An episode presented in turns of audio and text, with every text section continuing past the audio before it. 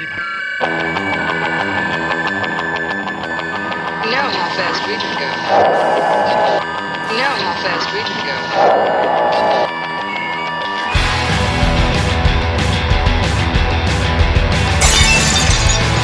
tú! ¡Sí tú! Afina el oído virtual, que el toque de queda ya está aquí. Y sí, es verdad. Como aquellos amores fugaces, es posible que pienses que al abandonarlos les dejamos con un toque entre dulce y amargo, pero eso sirve para inflar la burbuja especulativa y retornar con las mismas ganas y fuerzas a llenar el inmenso vacío de las minorías, con ansias de escuchar música sin concesiones ni radiofórmulas. Preparados entonces, adictos a la sobredosis alternativa, que el toque de queda está listo y dispuesto a romper esquemas. ¡Empezamos!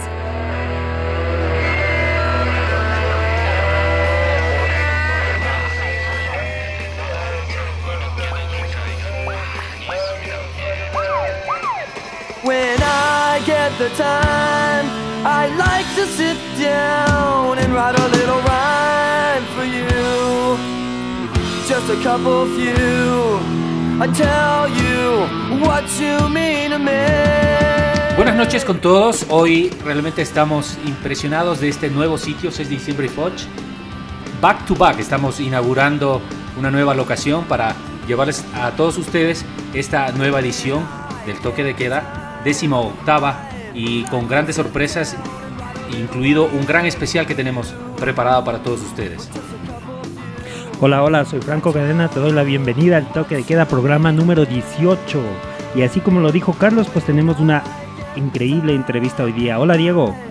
¿Qué tal Carlos? ¿Qué tal Franco? ¿Qué tal a todos ustedes que nos escuchan? Nos sintonizan ya la señal del toque de queda a través del triple triple www.toquedequedauyo.com y también por supuesto saludos a Fernando y a Nicolás, parte del team eh, producción acá del toque de queda. Y en realidad estamos muy emocionados porque el día de hoy vamos a tener un gran invitado como es David Holguín. Él es un gran personaje del skate y por supuesto más reconocido últimamente por el ser el realizador de este documental de los Mamá Vudú. Así que vamos a hablar largo y tendido con, con- este personaje, con este gran amigo pues que ya es de parte del, del equipo y que todos ustedes pues también lo van a poder apreciar, no solo escuchar, sino apreciar también en los video podcasts que la están rompiendo a través de las redes, a través de YouTube, a través del Facebook y que seguro, seguro pues se vienen más de ese tipo de eh, manifestaciones también visuales en el caso del toque de queda.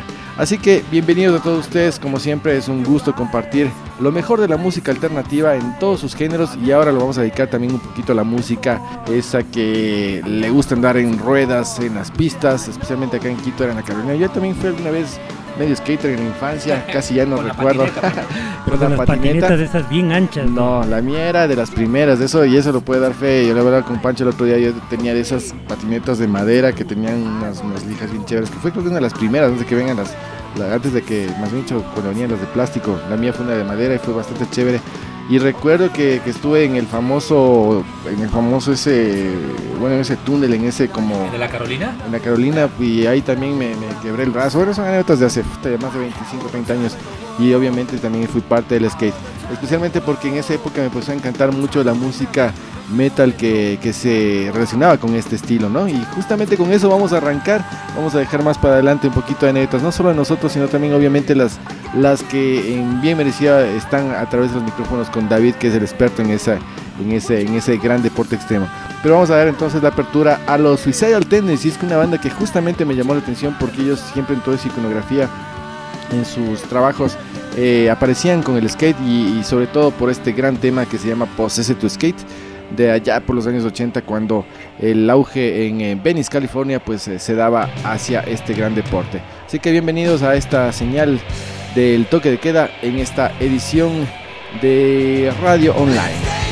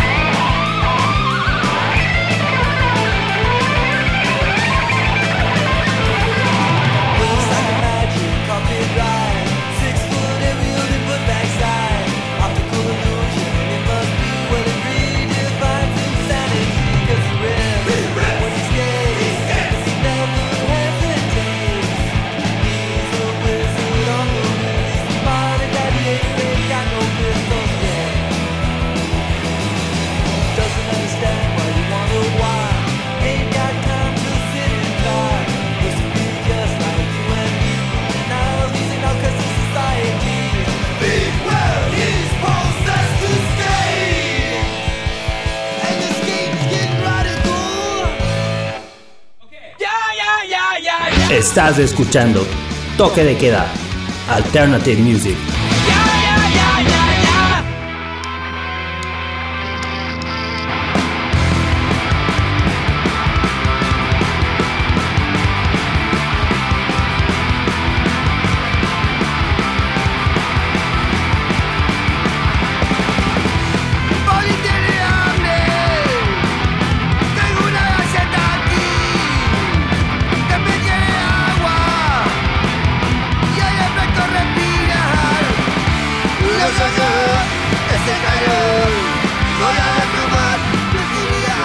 Bueno, y volvemos acá al programa de Toque de Queda. Qué importante es que ustedes compartan nuestros contenidos, den like y nos sigan pues en todas las redes sociales. Estamos como Toque de Queda U y en los programas podcast de audio donde tú adquieras tus podcasts, búscanos como Toque de Queda U y yo.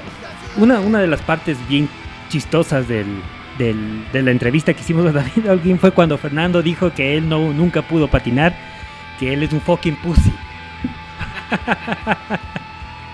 Muy gracioso. ¿Qué más, Diego? ¿Cómo Sí. terminó, ese, perdón, ¿cómo terminó esa, esa tarde? Yo no pude quedarme. Uh, realmente, eh, bueno, un, un- un agradecimiento al Sabay porque se pasaron también, en realidad empezamos en la mañana entrevistando a David, eh, bueno, luego llegó su hermano y también bueno, llegaron los otros compañeros.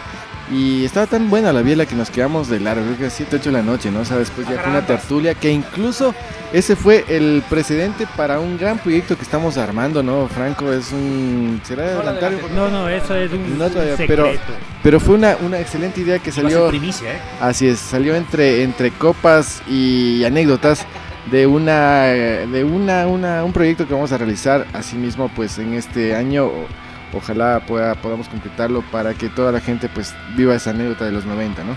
Qué peligroso está esto de tener estos auspiciantes tan generosos con nosotros, Diego, que nos pone en peligro nuestra salud. Pero con buena cebada, por supuesto, ¿no? No, no, no solo únicamente eso, también hay una buena comida y unas buenas picaditas que esas también tuvimos la oportunidad de probarlas y eso, es- eso es verdad, eh, nosotros no lo, no, no lo pedimos, la gente se nos está uniendo, no solo lo que son los grupos, los invitados especiales, sino también los locales que están con mucho interés de que la gente que comparte el toque de queda pues pueda conocer y pueda disfrutar de estos excelentes sitios. Bueno, y a continuación creo que eh, vamos con dos temas y después viene la entrevista de David Holguín. Sí, el Yo voy- es de Voodoo Gloss. Claro, yo voy a votar de Blue Glow Skulls, esta banda de Los Ángeles, California, pues estos chicanos, estos cholos, como los dicen allá, con el tema Los hombres no lloran. Ya, y luego también una banda que me llamó mucho la atención, creo que es de la nueva camada del post-punk eh, millennial. Esta banda creo que surgió a mediados de los años 2000, del 2005, 2006, ¿no? Son los Idols y este tema llamado Mother. Así que disfrútenlo aquí en la señal del toque de queda.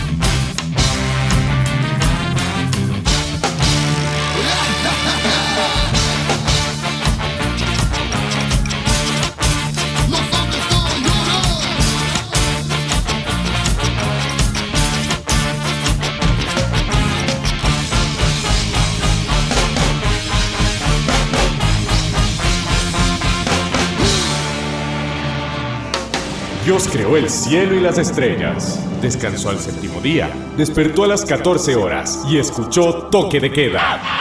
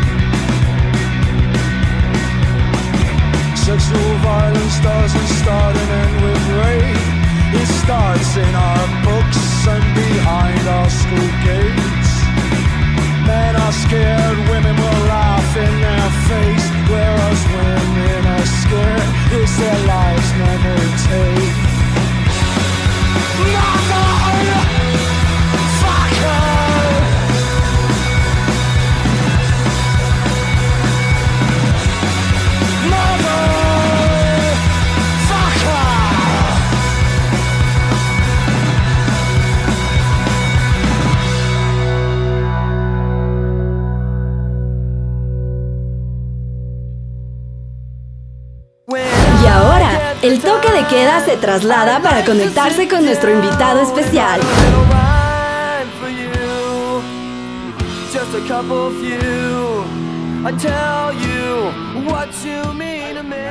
Un, dos, tres, acción. Bueno, es sábado, día del Señor. Hemos sacado a nuestro querido amigo David de casa. Ha sido horrible porque dejamos a su hijo solo. Dejamos a su hijo solo, Sigue pero. solo, sigue y sigue solo, sigue solo. Pero ha sido horrible y a la vez súper agradecido, David. Qué buena onda que hayas aceptado esta invitación. Gracias a Sabay, Sabay, que nos está recibiendo hoy con buena cervecita. Salud. Ya mirándome a los Yo ojos. estaba, yo estaba con ganas. O sea, ¿a, a qué horas empieza esto para ya empezar a A tomar? empezar a beber, claro, empezar a beber. Esto es el toque de queda en su versión híbrida, audiovisual, sonora, desde Sabay, Wimper y Orellana, en el maravilloso, en el maravilloso barrio de, ¿cómo se llama este barrio? Bueno, cerca del Hotel Quito, cerca de Floresta, el barrio bonito, en Quito, Ecuador. Ecuador, el país que tiene, el único país que tiene un presidente en silla de ruedas, señoras y señores. Increíble. Bienvenido, David. Ya vamos poniéndonos groseros, no hay ningún problema. Estamos aquí a propósito de a propósito de muchas cosas, a propósito de muchas cosas, el Nico está cagándose de risa. A propósito de muchas cosas porque David, David Orguín es el autor, es el creador, es el director de el documental más hermoso que yo he visto en todos los años, que son un montón de cine documental ecuatoriano. Debe ser por la resonancia emocional que tiene este documental para nosotros, pero, pero bueno, es realmente de corazón, sin, sinceramente es un documental bellísimo, tiene unos momentos poéticos increíbles, la técnica, a diferencia de todo este desmadre, es impecable y creo que la intención, la intención eh, se cumplió. Eh, fue un viaje en el tiempo maravilloso, a mí me conmovió puta madre, pero como no tienes idea. Y fue hecho bien a desmadre también. ¿no? ¿En serio? O sea, digamos, sí, tratamos de cuidar como un montón de cosas, pero. Pero es un documental, o sea, siempre fue pensado que sea un documental de bajo presupuesto, que sea como. Todo sea como espontáneo y, y así, ¿no? Una secundaria y media nos separa en edades con David. David, como pueden ver en el, en el documental, si no lo han visto, no sean imbéciles, vayan a comprar el DVD ahora mismo y pónganse a ver, hagan el gasto, hagan el gasto. tengo 7 dólares. 7 dólares. 7 dólares. Bien, bien, entonces, muy bien, muy bien. Ya vamos a hablar de, de Estación Polar. Aquí está el bello DVD que nos va a obsequiar David para nuestros fans. No se lo puede quedar ninguno de ustedes, por si acaso. Es para el público, para los fans. Eh, ahí está. Y bueno, aquí está el nuevo auspiciante de David. Ah, pero eso luego vamos a hablar. Entonces, eh, como siempre en estos programas, en estas versiones eh, audiovisuales de El Toque de Queda, no tenemos ni, ni puta idea por dónde comenzar, pero tenemos ahorita a Nicolás, a Nicolás conectado en Skype desde, desde la Yoni, detrás del muro. ¿Ya construyó el muro el suco o no? Ya, ya, ya. Ya construyó el muro. Bueno, Bueno, está, justo está, detrás del muro hacia el norte, Ya conectado Nicolás. Ya nadie puede entrar, ya no hay, ya no hay crimen acá, ya no pasa nada. Nadie puede entrar, nadie quiere ir, weón, nadie No. quiere ir, weón. Ya Ya, todo es China, todo se puede comprar en China, todo. Hasta las nuevas gripes se pueden comprar en China. Bueno, No. entonces vamos ahorita a- al, al- al momento mágico, al momento mágico que nos permite la tecnología noventera, porque el Skype creo que es noventero también. Y vamos a, vamos a disfrutar de un, de un encuentro después de muchísimos años entre dos compadres, entre dos compinches muy, muy especiales, ¿no? Está el Nicolás Pachano y está aquí el señor David Orguín Wagner, que nos van a deleitar con una sesión de recuerdos sobre esa pista maravillosa que hoy quedó para, para el graffiti artístico, ¿no? Porque ya no pasa mucho. y para el hip hop hacen. La hacen- gente, la gente va a patinar a lo bestia. O sea, yo no. No. estoy allá, pero yo veo videos en el Facebook de, de estos manes mismos, patinando del, del Bernardo, del eh, el Diego Martínez. eh, y un poco de panas de ellos que van todo el tiempo a patinar. No, la pista está, la pista está, más bien la rehicieron. La rehizo Sí, sí, sí. la- La, la la rehizo. remodelaron, una, una sección de la pista está remodelada. El de, de hecho, el Bernardo Maldonado fue el que, que gestionó durante, creo que 15 años. El pobre estuvo ahí recogiendo firmas, haciendo cosas. Se logró hacer esa parte. Y claro, en esa época, El man se volvió tan pesado en eso que luego le encargaron que lo haga en Galapa, eh. Y, ac- y- y estuvo haciendo un proyectazo a lo bestia. una pista lindísima en Galapa. sí. Man que era mi compañero de colegio. Que cae. Yo no, yo no lo veo al Nico hace rato. Bueno, obviamente somos amigos de, de en redes sociales. Eh, Y de pero mucha fiesta, ¿no? Y, y le está contando Fernando que cuando a mí me botaron del colegio en quinto curso fui al Mides y tú estabas en el Mides. Y ahí nos vimos, mi descanso. mi descoque le decían Mi también. Yo no, descoque. yo no pasé por esa, pero mi descanso sí fue un buen descanso. Mi descanso, mi Quinto descanso. curso. A ver, Nicolás, cuéntenos, ¿qué pasó con Estación Polar? Pero no sé, verás. Yo me acuerdo que a, a la pista iba tu hermano mayor. Mira, Andrés, sí. Y me acuerdo de él llevándote a ti. Puede ser. Sí, o sea, de hecho, mi, mi- mi hermano, cuando yo entro, digamos, en el mundo del skate, que fue a los 15 años, mi hermano llevaba como dos años haciendo skate. Entonces él fue el que me metió un poco en, en- en el tema. Y, y claro, y todo parte porque yo fui un año a vivir a Estados Unidos por el trabajo de mi papá y yo no hacía, digamos, era un chamo de 14 años que no hacía nada, digamos, o sea, jugaba fútbol, jugaba básquet, como las típicas cosas que hacen los adolescentes y, y no tenía amigos, pues, o sea, mi, mi pana era mi hermano mayor. Claro. Y el man hacía skate. Entonces el man era como, no, tienes que comprarte una tabla. Y a mí no me... Y, lo, he- lo he dicho un par de veces, a veces me da como cosas decirlo. A mí no me llamaba mucho la atención el skate. Porque claro, yo era más pelado y yo estaba en, como, no, no sé, pues jugaba Nintendo. Por ahí tocaba algo de guitarra, jugaba fútbol, no sé, como esas cosas. Y, y cuando fuimos a Estados Unidos, al poco tiempo yo cumplí años y mi hermano dijo, no, tienes que pedirle a mi viejo que te colite con una tabla.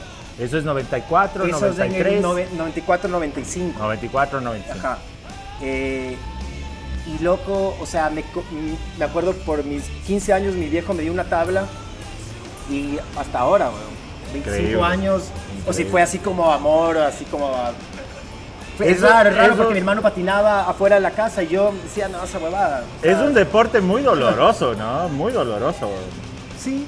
Yo alguna vez me subí en una tabla, pero me suelié tanto, tanto, tanto que dije ni verga. No, no, no. Me subo a la bici y es un poco probable que me mate tantas veces como en el La, skate. la satisfacción y la alegría del skate son más fuertes que el... Yo nunca llegué a Eso- eso. eso sí Lo siento, soy un fucking pussy. No, no hago skate, pero acá estamos con el maestro. Estamos con- que me, me caí, no sé cómo me caí, me fracturé el, un hueso detrás de la... Ya, ya, huevón. Acá. Se me hizo un hueco en el tímpano, casi me quedo sordo y me estuve con peligro de que me dé meningitis. Es como una inflamación de unas membranas que cubren el cerebro. Lo, lo- lo separan de los huesos. Años después pasaba el Nico trotando por la, por la Carolina. ¿Trotando con Trotando. esa, con esa cabellera o no? No, no me- Con cola. En ese tiempo, en ese tiempo yo tenía que como 11 o 12 años. Mis viejos me dijeron, ya no puedes ir a patinar. Prohibido. Entonces, en realidad yo haría lo mismo. O sea, si es que mi hijo se coge y se contra- contramata en, en el parque y, y le tengo que llevar al hospital y se- tiene fractura de cráneo. Claro, claro. Pero no hablemos Pero- del dolor, que ya tenemos mucho aquí en Ecuador. Sí, ya- dijimos que no, que no íbamos a hablar de cosas negativas. Eso es verdad, no vamos a hablar de cosas negativas. Pero ¿sabes presidente, presidente, te salvaste, hijo de puta, te salvaste. Positivo que no me dejen. Fue positivo que no me dejen patinar, porque por eso no me fueron doble matando después. No, no te fuiste dañando como... como A ver, algo, algo, algo, algo bonito se, se dijo ahora. 2020, 2019, 2020, la pista es una escena para el hip hop. Ahora, Sí, yo, yo creo que, que más- yo creo que al principio, tal vez como a mediados de los noventas, era como un lugar donde iban muchos, muchas gente que estaba en bandas de rock. Me acuerdo que iban los, los hijos de quién, los, del- el Franz, que en Mamá Vudú, Misil, eh, bueno, el, el José Toral que tenía esta banda de punk. la Ya me voy a acordar, yo, yo tengo problemas con, pero siempre, siempre salen por ahí los nombres.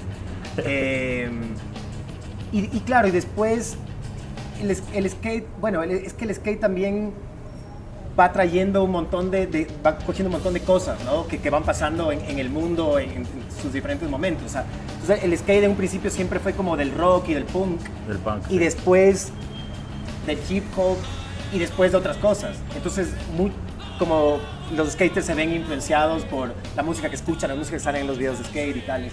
Y, y después termina, el skate sigue, sigue- sigue siendo como una, el hip hop, digamos, es como, es como parte de la cultura, ¿no? Qué bacán. Eh, y, y y mencionaba el tema del hip hop porque estuve, yo no voy, los domingos no voy a la pista porque los domingos paso mucho como con, con la familia, pero fui dom- el domingo pasado y desde temprano hacen estos como, como estas batallas de, de- como de freestyle, de hip hop. Ah. Y hay un, va un montón de gente, ¿no? Es una bola de gente ahí y la gente se mete a rapear. Entonces tú vas ahí como un poco a, a, a, a, a- a- a frentear, ¿no? Al, al- al otro man. Así como, ah, yo rapeo. Y se arman ahí todo el mundo, "Ey, esas, esas, esas bolas, así, esas bolas de gente así como, "Ey, ey". Qué no, no. Y, y- y es bacán, ¿no? Hay como esta nota de, del- la- batallas, ¿no? Batallas. Estas batallas de hip hop, eh, de freestyle. Y hay un montón de eso. Y de graffiti y tales, ¿no? ¿Y cómo era en los 90? ¿Cómo era tu día? ¿Y cómo era tu día? O sea, ¿en qué hora? ¿Cuál era la hora en la que se topaban en, eh, en la pista? Porque era de vez en diario, ¿no? Todos los días estaban ahí. ¿Cómo era la rutina? ¿Se peleaban del colegio o iban luego del colegio? Yo he peleado un montón. Claro, claro, yo me, yo me imagino. Pero cuéntenos cómo era el día, el día 94, 95, 96 en la pista. ¿A qué horas comenzaba? ¿Cómo era el llamado? ¿Qué personajes había? Porque yo me acuerdo que era casi la misma, yo me acuerdo que era un grupo de gente lindísimo, muy, muy bizarro, pero a lo bien, o sea, utilizando el término bizarro, pero a lo bien. Y que se movían como del quicentro a la pista, de la pista al quicentro, era, era como que toda esa zona. A ver, cuenten, cuenten, ¿cómo era la vuelta? Nico, cuente usted. Sí, claro, o sea, me acuerdo que había un, un buen número de unos manes franceses, había bastante gente del, del colegio La Condamine que iba para allá, entonces había el Matute, que creo que se llamaba Mateo. El Mathieu. Sí, el Mathieu, y ese man tenía un amigo que era el no sé cómo. Entonces, esos dos siempre andaban con, con ustedes, con el, con, contigo, el Bernardo. El Mathieu y el Pilú, ajá. Estaban en la Condamine. Estaba en la Condamine. Claro, sí, sí. eh, y habían unos, y habían, o sea, los de la Condamine eran como que los únicos que yo podía reconocer como de qué colegio eran y de dónde salían. Pero de ahí había, había un poco de otra gente que, que generalmente estaban, no sé, al comienzo. Al comienzo me acuerdo, yo era, yo andaba en, en bicicleta, entonces yo les vi al Juan Pablo y a todos estos manes. el- yo em- empecé a andar en bicicleta poquito después de que se murió Gonzalo Burgos, que fue, no me acuerdo cuándo, pero, pero fue como que marcó un- un- una etapa en, en la vida de la pista, porque fue un man que era buenísimo en bicicleta y se murió en un accidente de auto, creo, o, o algo así, yendo al valle. Entonces, eh, como que después de eso, yo empecé a patinar, a and- a andar en bicicleta y tuve un accidente y me cambié la patineta. No es que no pasó así tan rápido, pero Sí, bueno. tuvo otro accidente. Entonces, eh, yo iba, iba a la pista básicamente a, a, a tratar de estarme bajando y subiendo en estas cuestiones.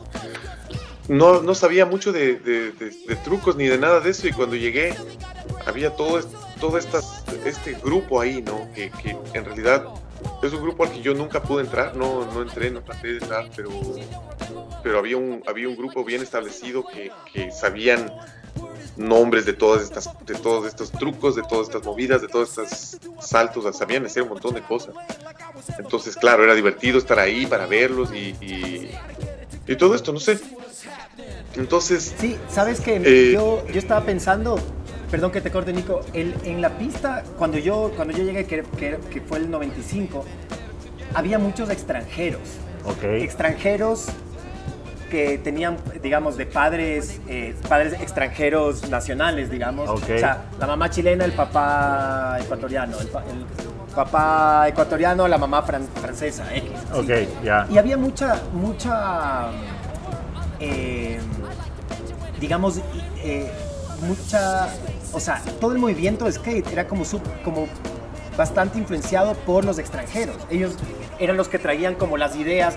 No había eh, donde comprar tablas, por ejemplo. Ah, Entonces, la claro, lo típico, el, el francés que venía de, de, de la vacación de Francia a visitar a la familia y venía con tablas y traía sus tablas y por ahí vendía. Entonces, claro, estaban, por ejemplo, el Mathieu, que, que en paz descanse, eh, gran amigo, excelente skater, el man era el, el o sea, yo me acuerdo cuando llegué, claro, nosotros ya veníamos de un año patinando a Estados Unidos con mi hermano, entonces mi hermano ya era un duro, yo ya medio que sabía patinar, entonces fue, para nosotros fue fácil entrar a la pista porque sabíamos patinar y sabíamos de skate, ¿me cachas? De, de los códigos, de, del- de- de los skaters y tales.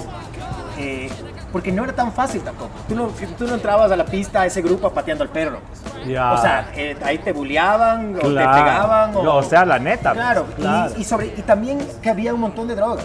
Claro, ya vamos a hablar de eso. vamos a hablar de eso, sí. O sea, pensé que iba a salir así, primero llegábamos a las 4, nos fumábamos un chafo y nos poníamos, pero no, pero ya comenzaron al revés. Sí, o sea, por ejemplo, para mí, yo me acuerdo la primera vez que yo fui allá, eh, la primera persona con la que conversé fue con José Toral.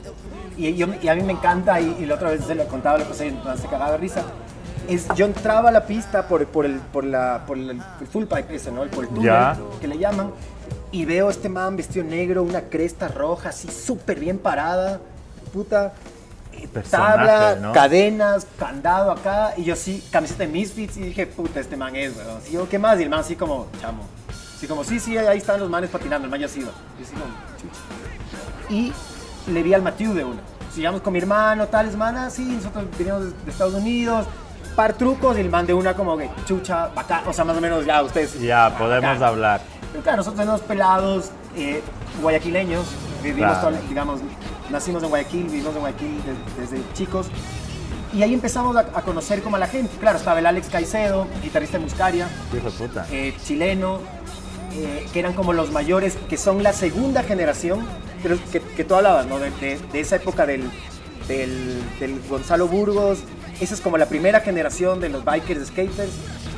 Y después viene la generación del Alex, del Diego, eh, del Diego Sound, bueno, del Alex Caicedo, del Mathieu, del Pilú, del José Toral, del Luigi, del Luigi Cordobés, del Luigi Cordobés de Muscaria.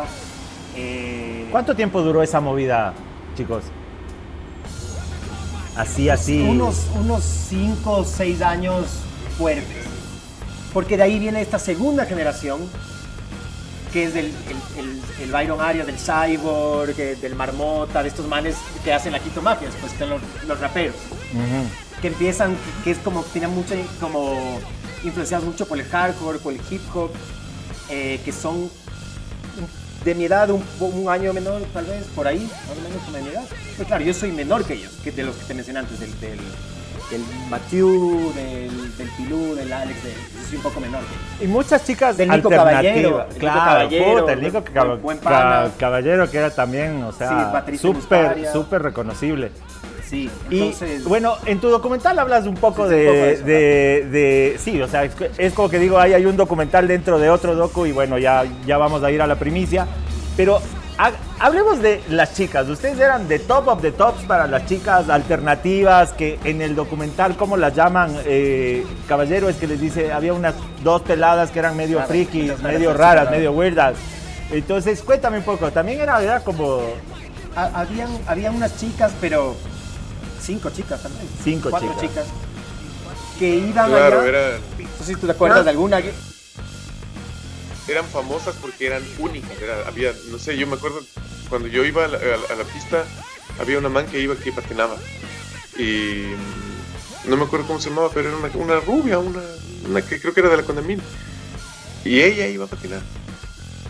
Sí, la, eh, Y- sí, yo me acuerdo la- de la Maife Ortega que estaba también en La el- Maife. La Maife que, que hace es tu colega ahora, claro. colega.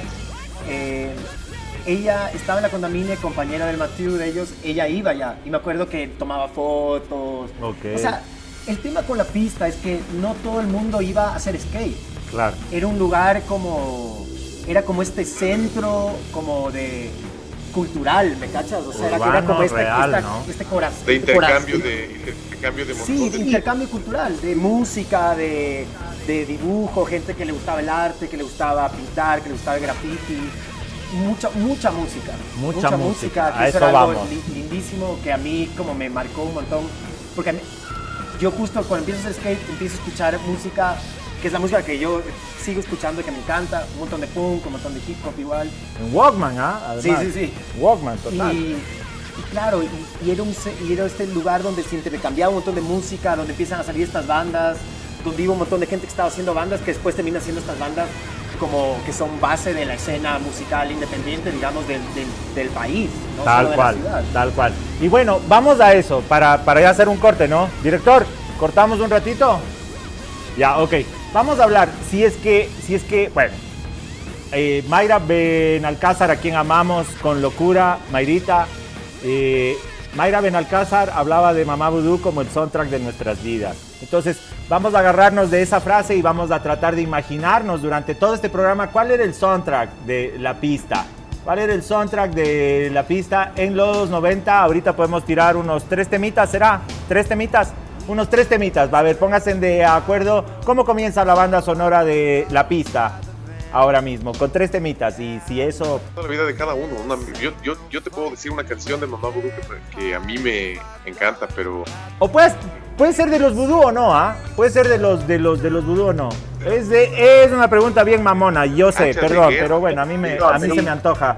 Podría, por ejemplo, unas canciones podría ser hacha de, hachas de guerra. Hachas de Guerra, guerra. Yo creo que Sí, era una por- de las. por una de ejemplo, las- me acuerdo que yo les vi cantando a estos manes así en, el, en ese concierto del Soho.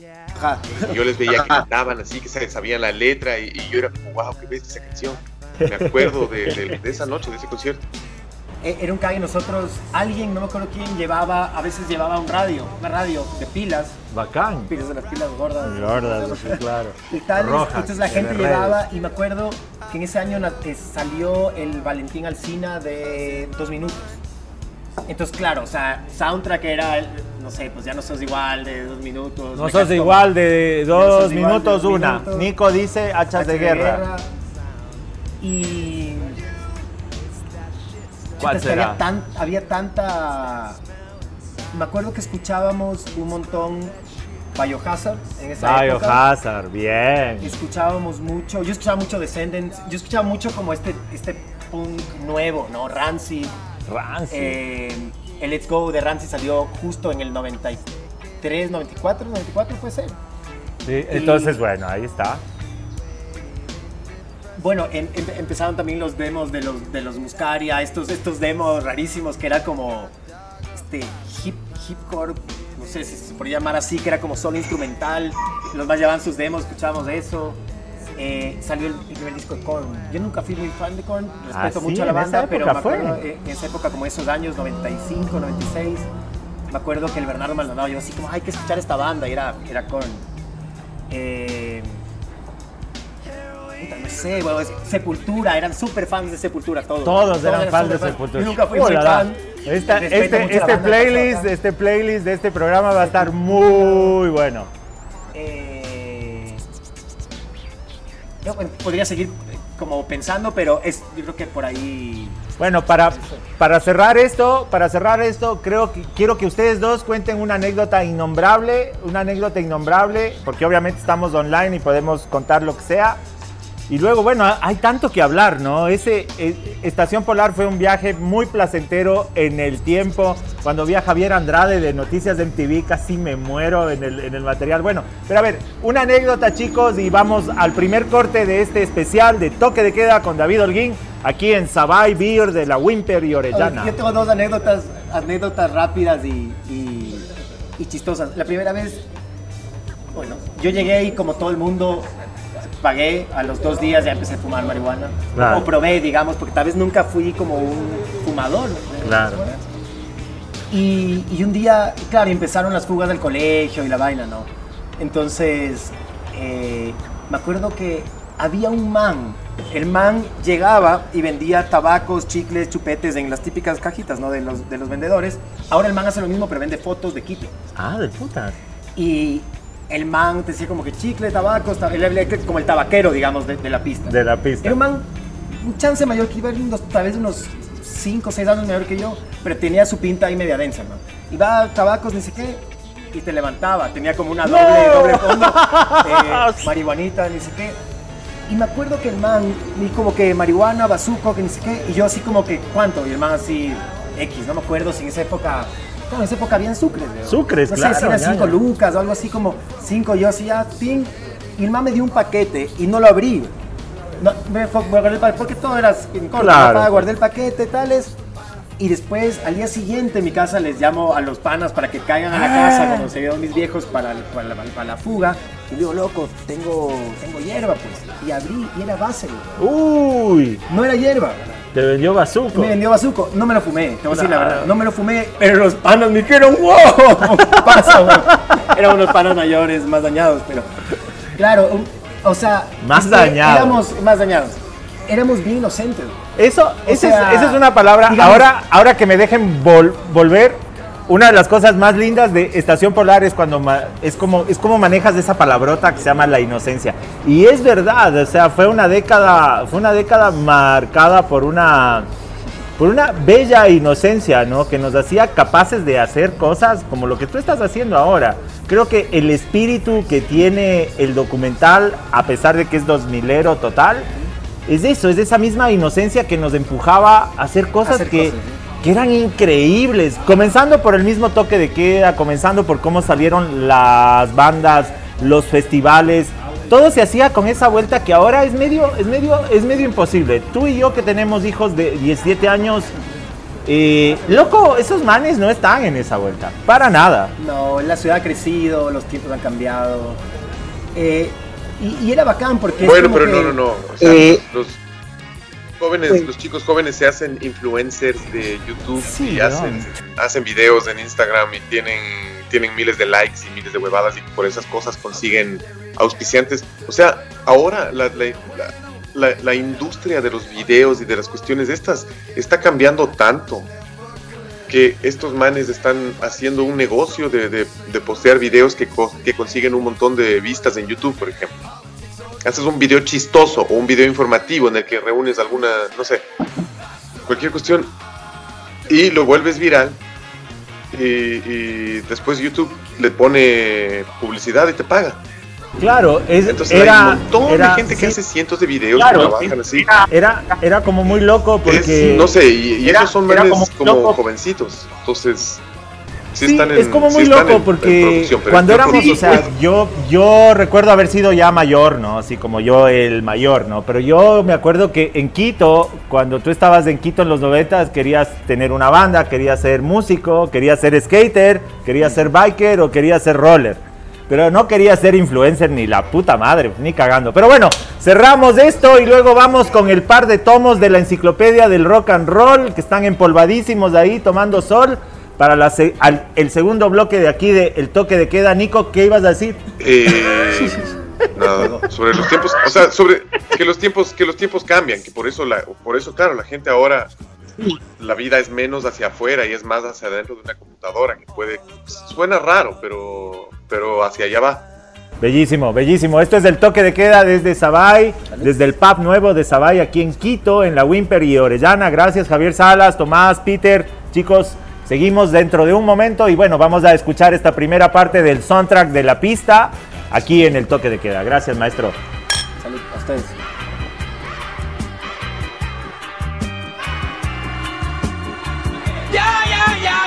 Estás escuchando Toque de Queda, Alternative Music.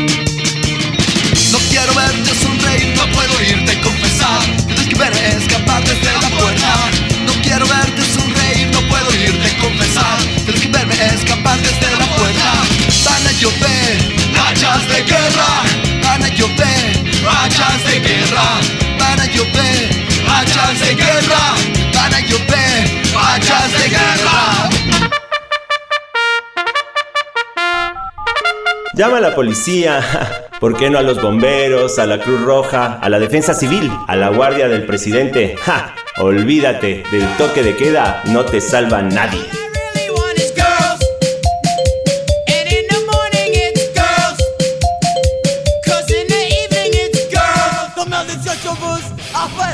Afuera de Los Ángeles Pensando pa' me estaba esperándome a mí All the pop buckets and the moon stoppers Estaban en la esquina pidiendo dinero Yo empecé a pensar y luego a tomar No me acuerdo mucho de ese Y bien, continuamos acá en este video podcast del toque de queda directamente desde, desde el Sabay, eh, gustando unas excelentes cervecitas artesanales como siempre. Siempre me dio ganas de, de- de probar esta Sabay, siempre la habíamos visto, pero en realidad ahorita la estamos degustando y está una maravilla, sobre todo la negra, allá también está la roja y la amarillita Claro, pues suave, Diego, ¿no? ahora Sabay es un auspiciante más del toque de queda. Por supuesto, Salud, que- hagamos saludcita.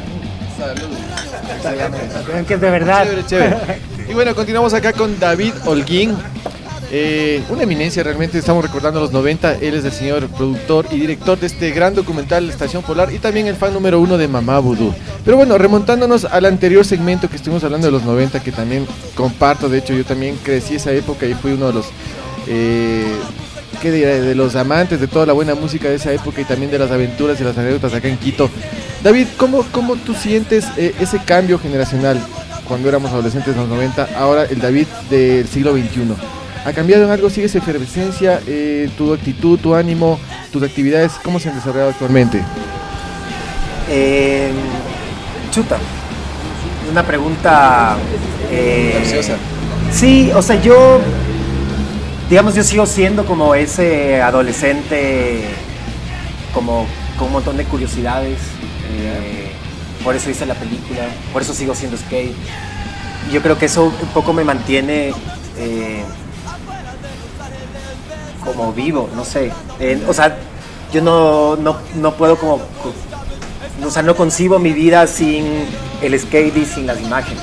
O sea, no, no, me- y me he preguntado un montón de veces que si es que debería seguir patinando, si, o por qué estoy haciendo esto, por qué estoy haciendo lo otro, pero yo creo que eso Es parte de la vida. es parte, sí, y, y ha- y hace que, que- que- que tenga curiosidad y que siga haciendo estas cosas y que siga un poco como que tenga este instinto de hacer las cosas por, por, por hacerlas y no cuestionarme tanto eh, de, de- de estas otras cosas que cuando uno es mayor se cuestiona. Eh, no sé si, si puede sonar un poco irresponsable de mi parte decir eso, pero sí, me- o sea, sí, han cambiado un montón de cosas, eh, obviamente, ya, ya no tengo 15 años, no tengo 20 años, hay un montón de responsabilidades, un montón de cosas que hacer, pero eh, chuta, chuya vida, dicen, ¿no? Entonces, Bueno, y con eso también, con eso también estamos eh, dando un poco claridad a ese asunto que a veces siempre nos critican. De hecho, en esa época nuestros padres, ahora incluso nuestros compañeros que ya están también en otra onda, pues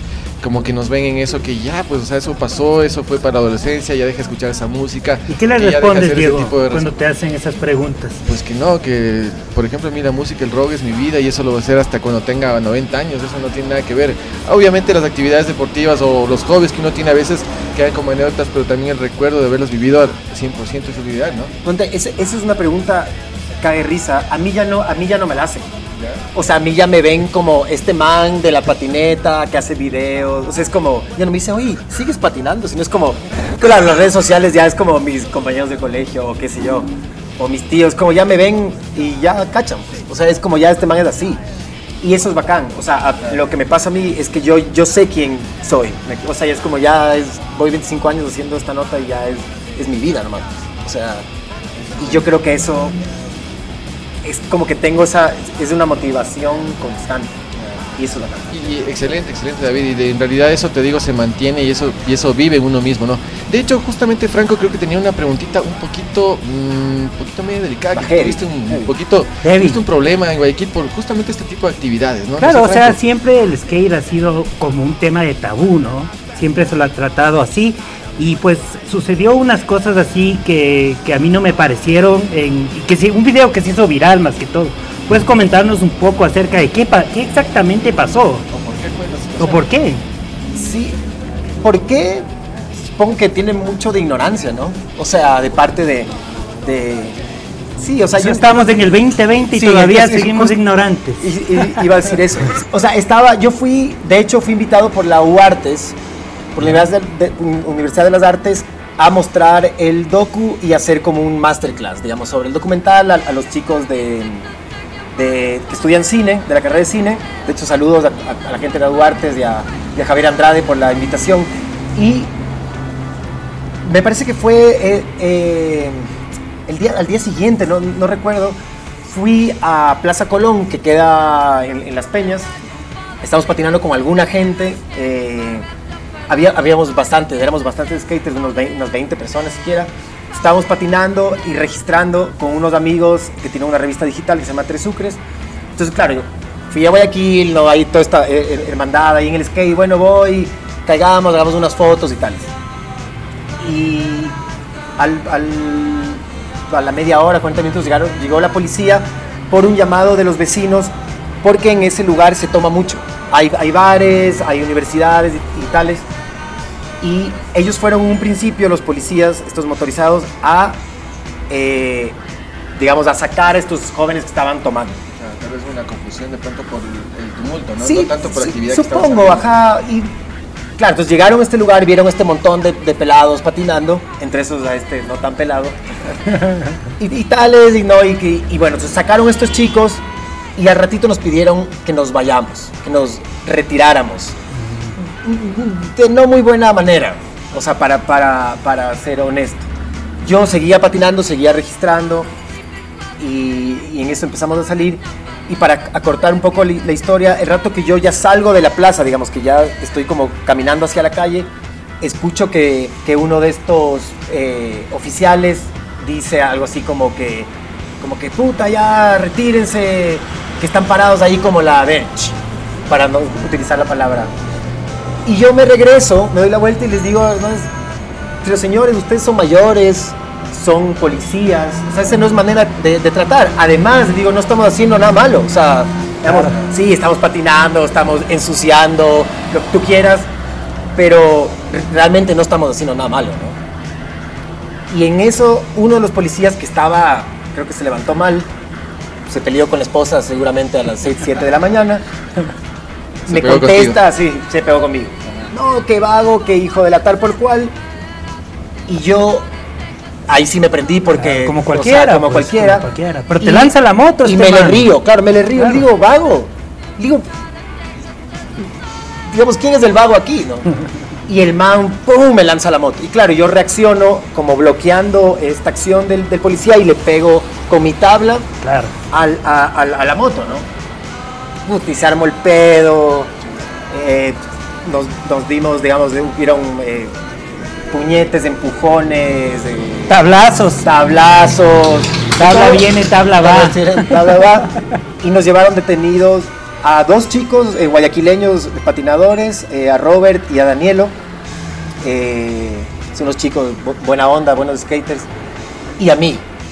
Entonces nos llevaron detenidos a un UPC de, por ahí que nunca, nunca supe a dónde nos estaban llevando, que no nos debieron haber llevado allá. O si nos iban a detener por algún, digamos, por algo realmente Ahí. malo que estamos haciendo, nos debieron haber llevado a Y otro te lado. friqueaste ese momento. Sí, me friqué. O sea, es que... Claro, obvio. O sea, yo Ahora crecí, lo reímos. eh, yo vi el documental de la, de la Ferre Estrepo, pues, ¿no? o sea, digamos, mala, o sea, digamos, es, es, es, es mala onda, pero, y, y sabes, y sabes qué es lo peor, que eso pasa siempre. O sea, yo lo hice viral, digamos, lo hicimos viral y, y se armó un pedo de esto, pero es que esto es pan de cada día, todos los fines de semana, especialmente en Guayaquil. Se le cogen las tablas a, los pelados, los llevan detenidos al UPC. Y el UPC no es un lugar, es un lugar para ir a hacer reclamos, para que la ciudadanía haga reclamos y, y tenga asistencia de, de, de- de la policía, no para, para que te detengan. Claro. Nos, nos llevan dos horas ahí a pegarnos, tratando de romper mi cámara. O sea, Te agredieron físicamente. Sí, a, a- a- a Danielo y a, y a Robert más que a mí. El tema es que, claro, cuando yo, em- cuando hay esta con- confrontación, yo, yo cambié como mi actitud y les dije a los manes, cuidado con lo que están haciendo, yo trabajo haciendo publicidad, acabo, obviamente ya empecé yo a, rato que me estaban poniendo las Ah, cosas, sacar las herramientas. No me, claro, no me, no me traten mal, me estás agrediendo, yo dejé ya de golpear de- y empecé como que a hablar ya como una persona mayor y consciente. Y claro, yo, o sea, cuando, cuando llegué a este lugar eran que les pegaban estos dos manes, a mí me dijeron siéntate en el piso y el, y el man me agitaba el, el, el, el, pepper spray. el- el pepper spray. Me decía, este te lo voy a, a a vaciar a ti en la cara y ni sé qué, y cogieron mi cámara y quedame las fotos y la trataban de romper. Pensé que eso había terminado ya. Sí, no, o sea, Pero sí. tal vez sería el día lo mejor porque una confusión. De hecho, hay espacios en Guayaquil como para poder Sátrapas. hacer patinaje, o sea, actividades deportivas de ese tipo. Claro, o sea, eh, claro, es que ese es el tema, que hay parques especializados para hacer skate, pero el skate nace en la calle, Claro. hace en la calle y ahí, se, ahí, ahí está, ¿no? Eh, y, y bueno, o sea, es un espacio público. eh, yo no, yo, digamos, yo no me identifico con el espacio público como un lugar donde tú tienes restricciones y donde la gente te tiene que parar la mano y decir, no puedes eh, pasar en bicicleta, no te puedes dar un beso, no puedes patear la pelota. O sea, es un espacio público, además de un espacio público que al menos ese lugar puntual es un lugar donde la gente toma un montón. Y estábamos patinando, estamos dándole vida al espacio. O sea, pero sí, pues o sea, lastimosamente en este país pasan esas cosas. o sea, no ¿Y, y hay- cómo se resolvió este asunto? ¿Cómo... el, el- el- el asunto se resuelve porque, claro, y como yo estaba en la casa de mis papás y me desaparecí dos horas y mi esposa estaba cerca, o sea, yo fui a este lugar con mi esposa y con mi hijo. Entonces, el momento en que ya me estaban, que me estaban esposando ya me pidieron mi celular, mi cédula y me empezaron a quitar todo y a, y a pedirme la cama porque estaba con mi cámara, eh, yo les dije a estos manes, voy a llamar a mi abogado. Y cogí el, el celular y, y la, y la primera persona que estaba, digamos, marcada era mi esposa. Entonces le llamé, me hice pasar como si estaba hablando con, con mi abogado y le, y le dije, me están llevando, me están pidiendo esto, tal, tal, tal, ven. Y estaba con mi carro ahí también. Están las llaves de mi carro, tenía mi cama, un montón de cosas. Entonces, del rato que ella llegó, estaban los otros chicos a los que no les habían llevado. Y dijeron, chuta, se los llevaron, UPC, les pegaron, bla, bla, bla. Mi esposa llamó a, a mis papás, a mi hermano, eh, y empezaron a, a llamar. Y, estos manes, ¿dónde están? Ya van media hora, 40 minutos, una hora, nadie sabe dónde están. Y mi papá fue marino toda la vida. Claro. Entonces eh, sigue e- ejerciendo, eh, eh, digamos, no, como marino de la Armada del Ecuador, digamos, pero sigue ejerciendo en su profesión.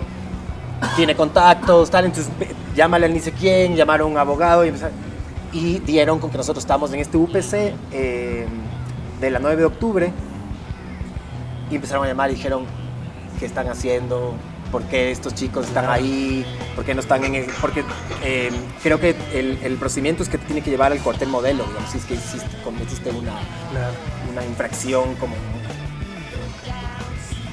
heavy. Creo que primero te sacan un parte. Sí, tienes que, sacar un, tienes que hacerte un parte y tal. Entonces, eh, dieron con, con nosotros, llamaron a los policías. Curiosamente, cuando yo llegué, había unos 10 policías repartiendo golpes. A medida que iba pasando el tiempo y que empezaron a sonar los teléfonos y las radios, todos empezaron a desaparecer. Y se quedaron los tres que estuvieron en un principio ahí.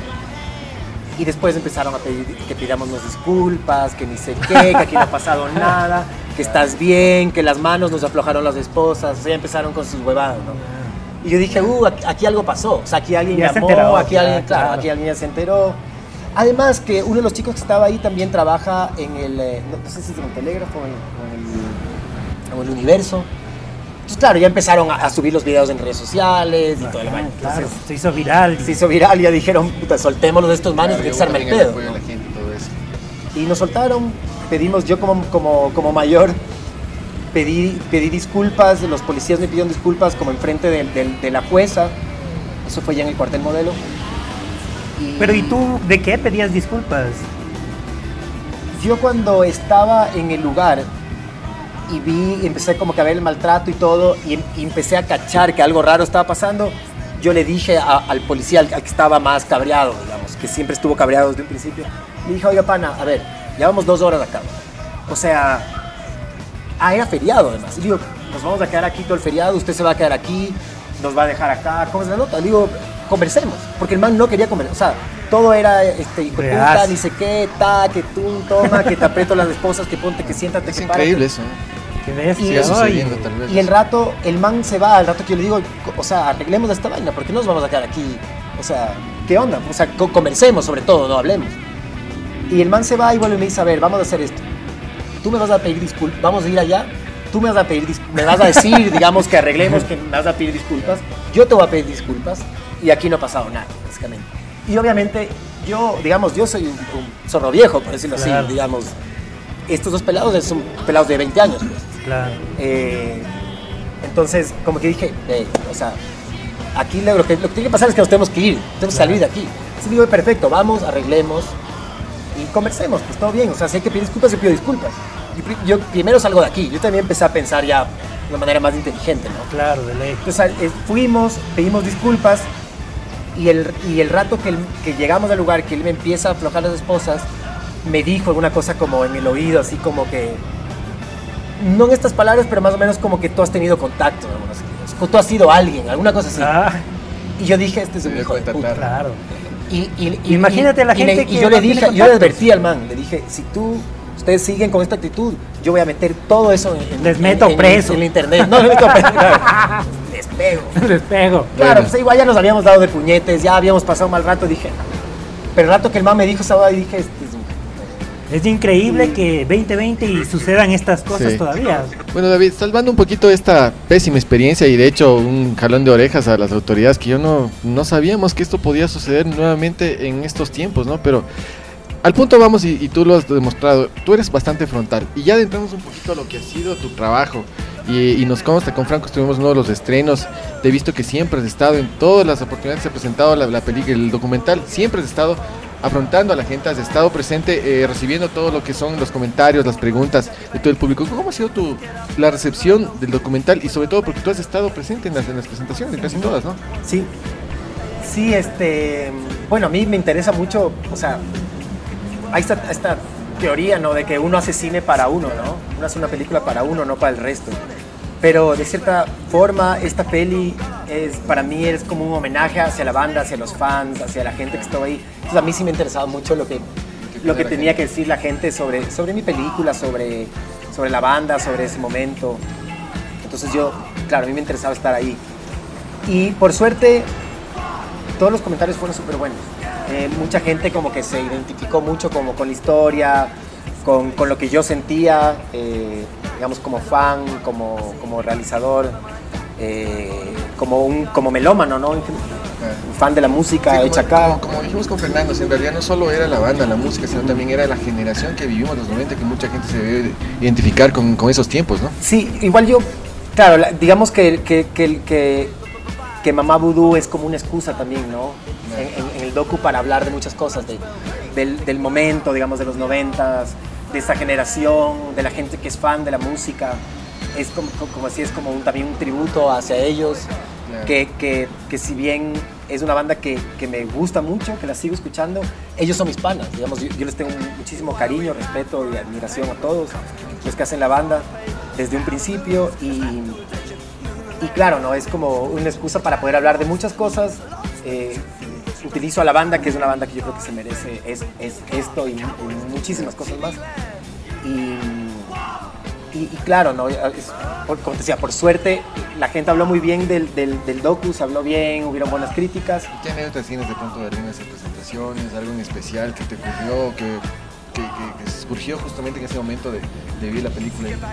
Por ejemplo, en, en una de, las, de, los, de los estrenos, me parece, no, no- recuerdo si fue en el EDOC o en el estreno de la, de la, de la peli, ya como de, de- el estreno comercial de la película, había un chico que, que, que sale muchas veces en el público, un man joven, no, no sé cómo se llama, pero estaba ahí y el man como al rato de las preguntas, del- como que levantó la mano primerito y yo de uno así como que tú apareces mi documental te estoy-". y, yo como que estaba tratando de buscarle al man pero nadie sabía quién era un fan de, de- de la banda Eh, y como que fue un momento súper chévere man sí como que man se paró y yo, yo quería abrazarle así porque me, creo que me sentía como súper identificado con, con, con este man que aparecía varias veces en, Y eso fue fortuito, o sea, apareció de la nada. Sí, sí, sí. Y, y- y no sé, digamos, me gustaría darle un abrazo.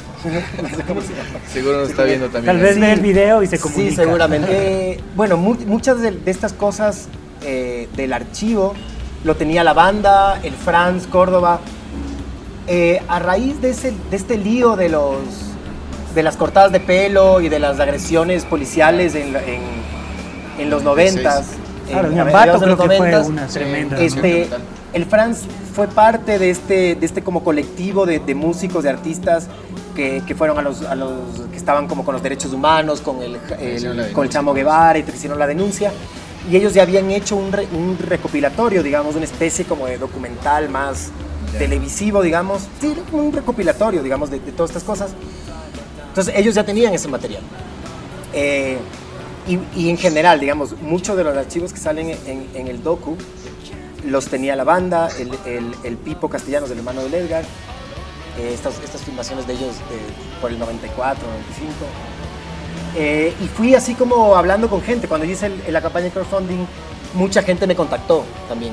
Eso, eso sirvió bastante como para, como para que la gente se entere de lo que yo estaba haciendo y poder conseguir material, fotos. Ajá. Pero una, una de las cosas buenas que ha traído el documental, aparte de muchas, ¿no? Creo que ha sido que, gracias a tu documental, no sé si será así, pero a mí me da esa perspectiva, que la banda se activó otra vez. Sí. Volvieron a los escenarios después de haber desaparecido y dicho que también ya hasta que llegábamos, ¿no? Y ahora están de vuelta y parece que Sí. siguen haciendo buena Claro, de música. hecho, de hecho mi docu termina, ¿no? En, en este último concierto de ellos, eh, claro, uno de mis, de mis planes macabros y de, y de, mi- de- y de mis eh, anhelos, digamos, como, como Era realizador y como fan, era que la banda en algún punto diga, ya, volvamos, ¿no? Volvamos.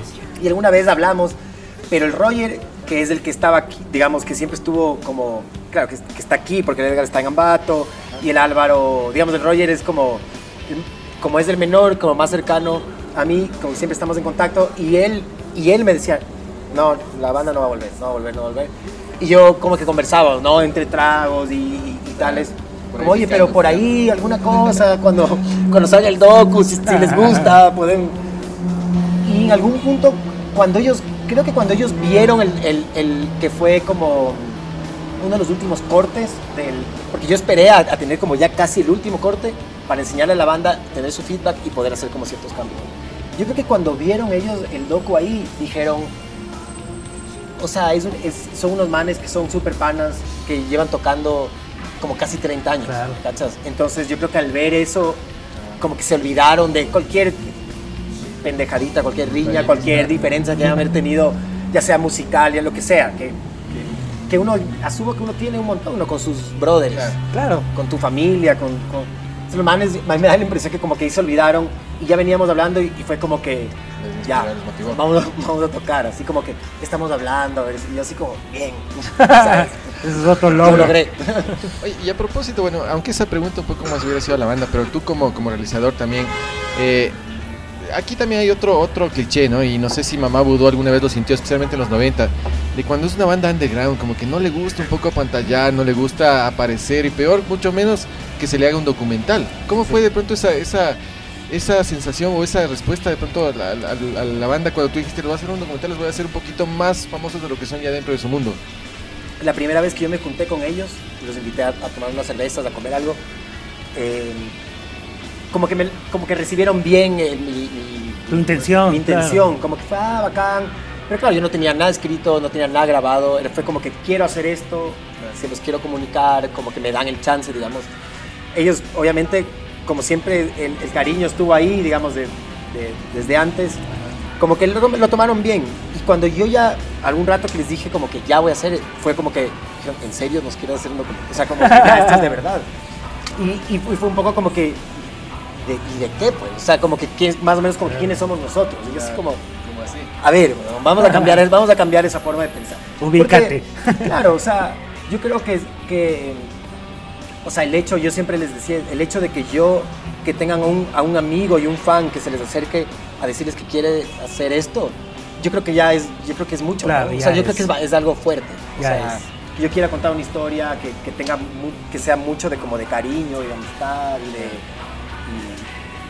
y- entonces creo que ya después ya se metieron en el papel, ya cuando fuimos a grabar y todo. O sea, por ejemplo, con, con el Álvaro yo había hablado muchas veces, pero conversaciones súper como banales, no sé, de como de, de las fiestas o el Quito Fest o los conciertos, ah, qué más, brother, tal.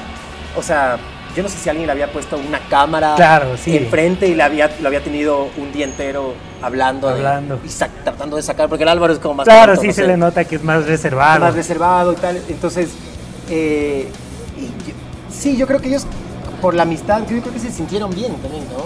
O sea, yo no sé qué hubiera sido, qué hubiera pasado con un documental de Mamadou si es que alguien, Un outsider puede a un ser. outsider claro. lo hubiera hecho. Claro. Yo creo que, modestia aparte, yo creo que se nota en el documental que ellos se sienten cómodos conversando conmigo. Claro.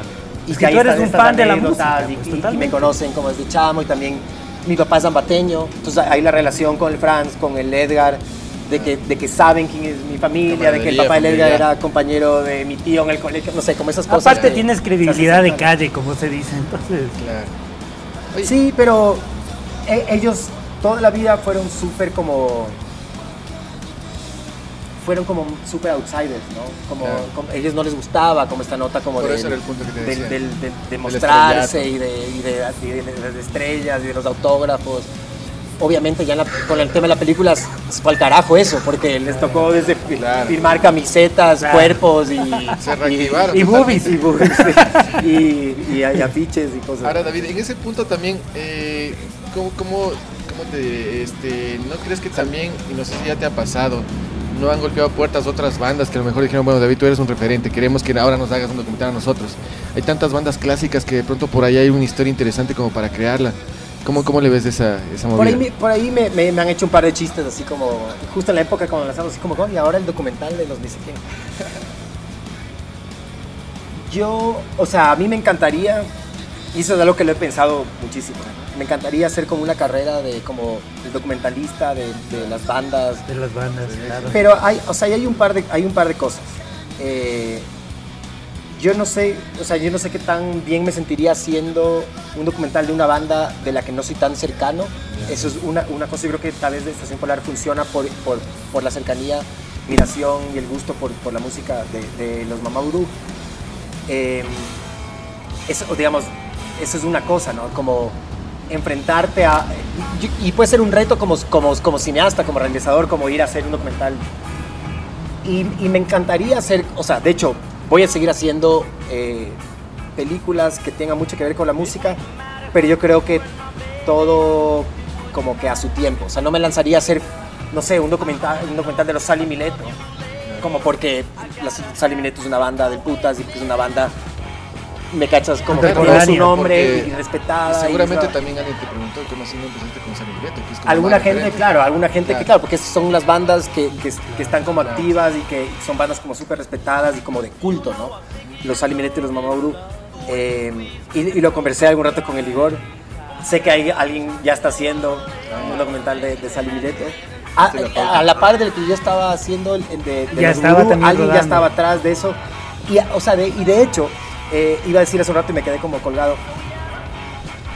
Me parece vacancísimo que Estación Polar sea como, sirva como de impulso para que otros realizadores, no solo yo, puedan hacer documentales de bandas, porque así como hay un David Holguín cercano a, a Mama tiene que haber un Pablito Pérez cercano a los Alimileto, a los Muscaria, a los Chuta, Pulpo 3, X, a los Pulpo 3. Sé que alguien también, por ahí alguien me chismeó que alguien estaba atrás de hacer una historia de los Pulpo 3. Me parece Ese va a estar buenazo porque creo que están medios Sobre todo la- conflictivos. Sí, hay un está conflicto ahí telenovela. medio- medio, medio calle. Hacerles un reality Y- y mejor. está- Sí, sí, sí, claro, unos, Y- y unos, justamente una serie. estamos en los tiempos, porque a nivel internacional, tú sabes, ahora está de moda pues hacer los biopics de todas estas bandas, Claro. especialmente que tienen historia y que hay polémica y eso como que le gusta a la gente, ¿no?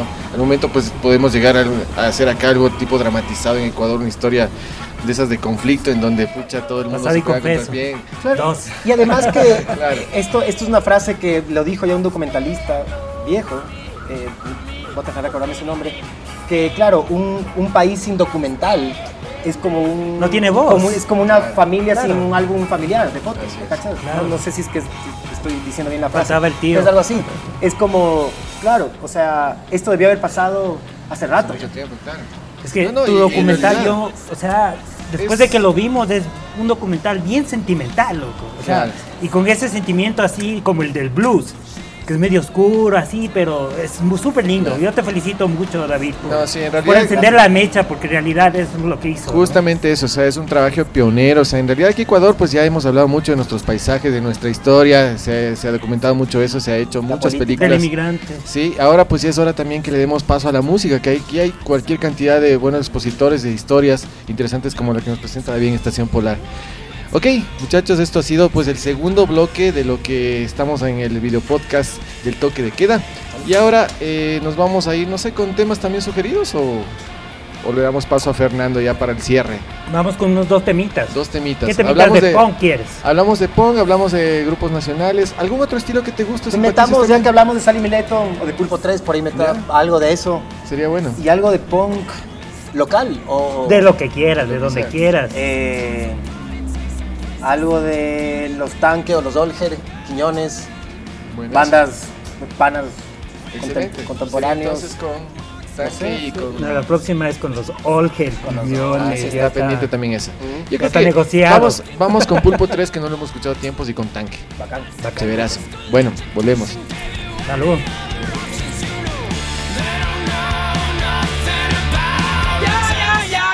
Estás escuchando Toque de Queda, Alternative Music.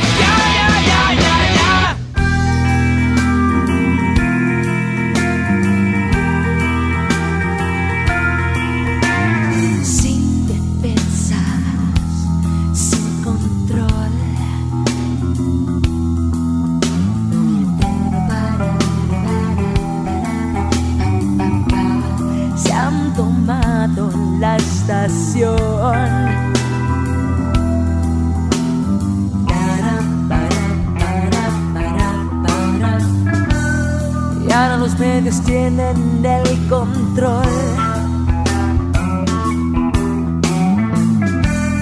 Y ahora los medios tienen el control.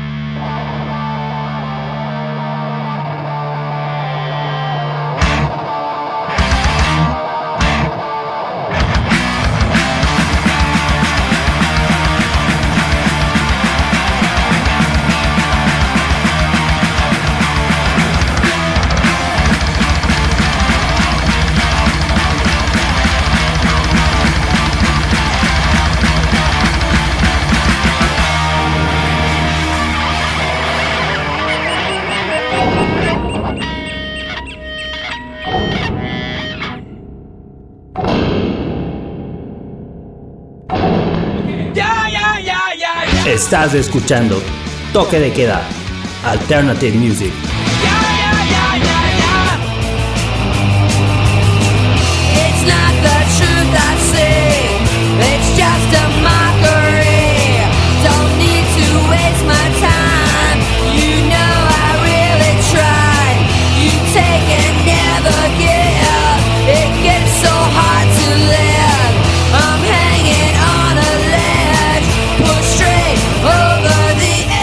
seguimos disfrutando de este gran especial, como eh, les comentamos en un principio, esta gran entrevista de eh, un gran personaje como es David Holguín.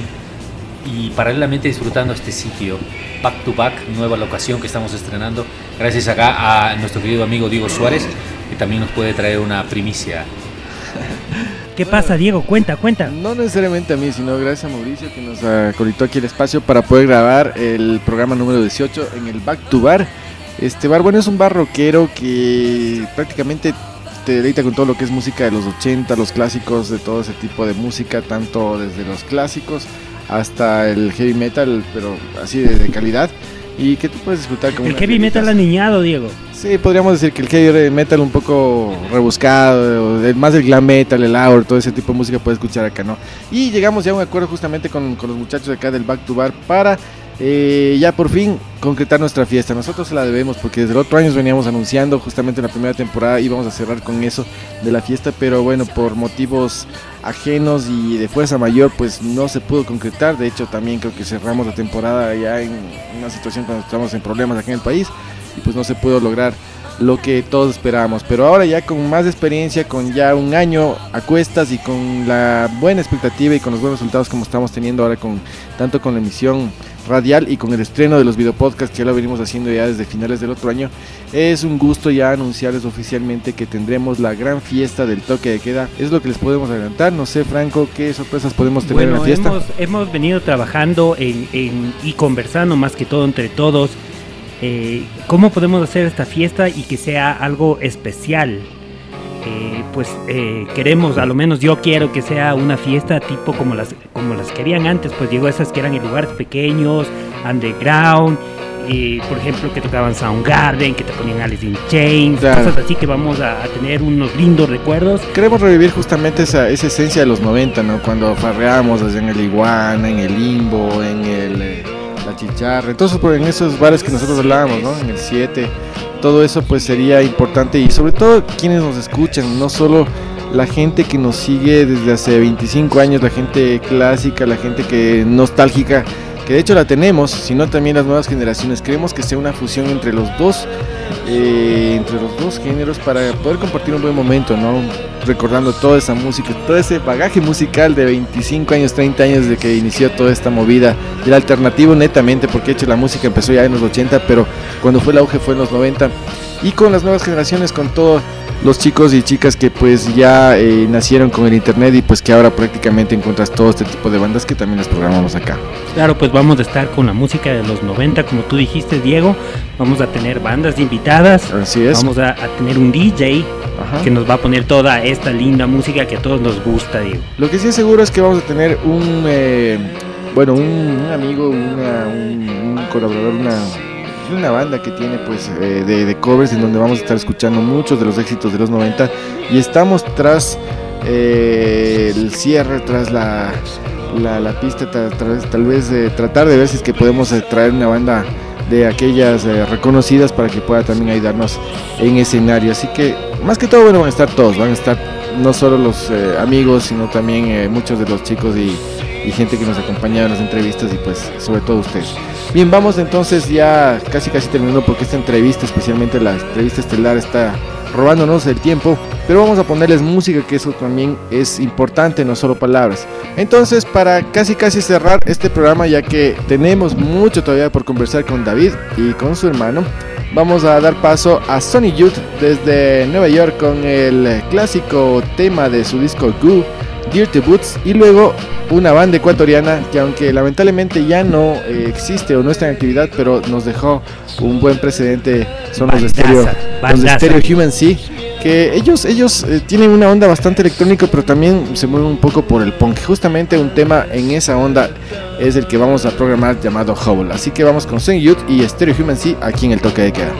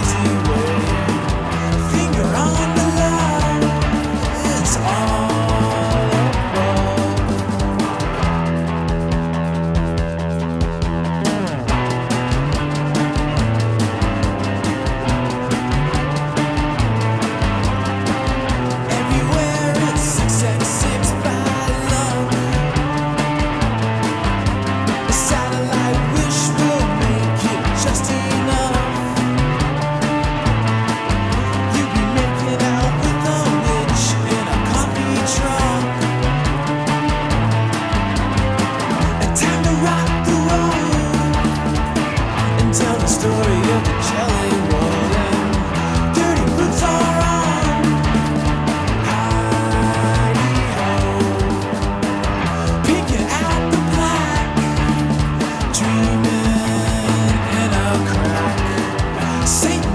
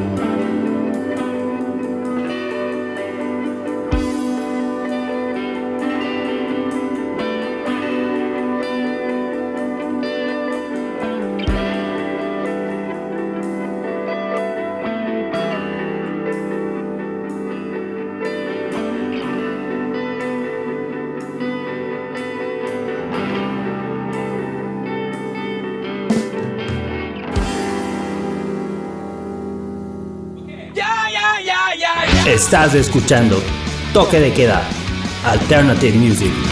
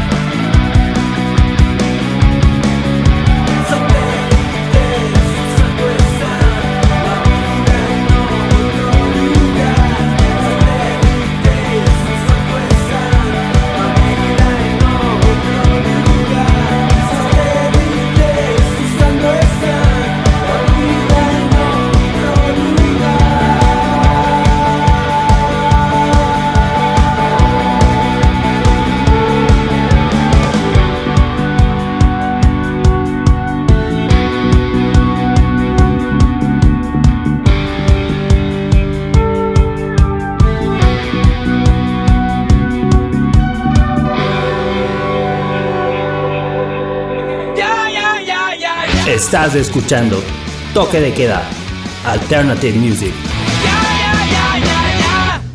When I get the time, I like to sit down and write a little rhyme for you.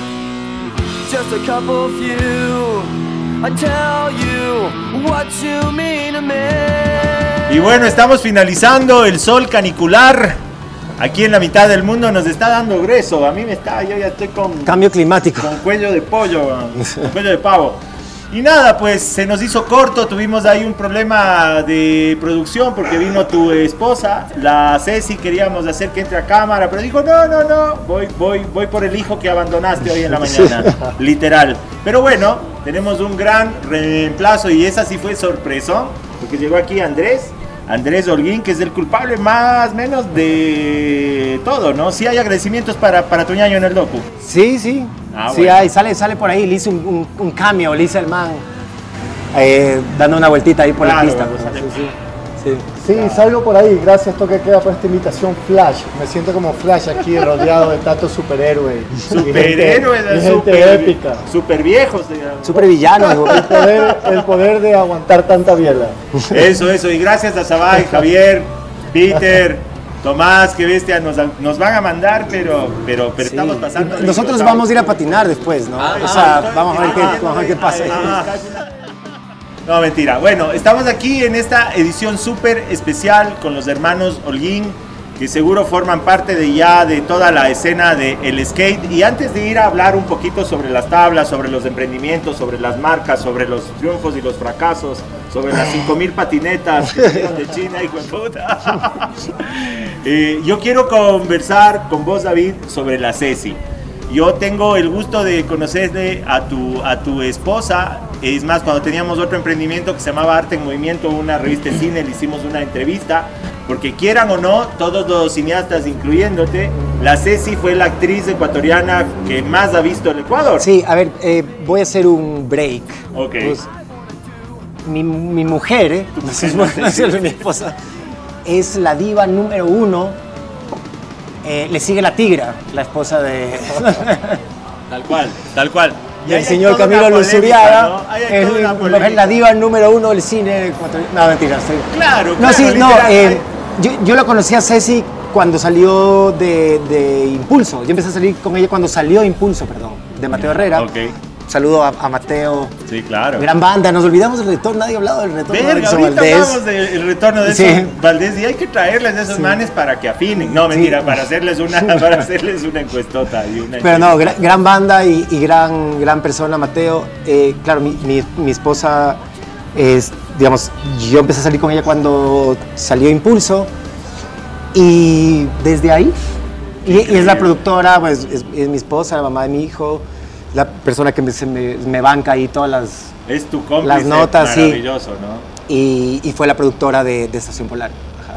Así es, así es, claro. eh, nos dio mucho gusto verle a la Ceci y ahí le dimos su mega abrazo. Y claro, o sea, la pregunta que yo tenía guardada eh, para vos, sin saber que venía la Ceci, era: ¿qué tan jodido es trabajar con tu mujer? Jodido.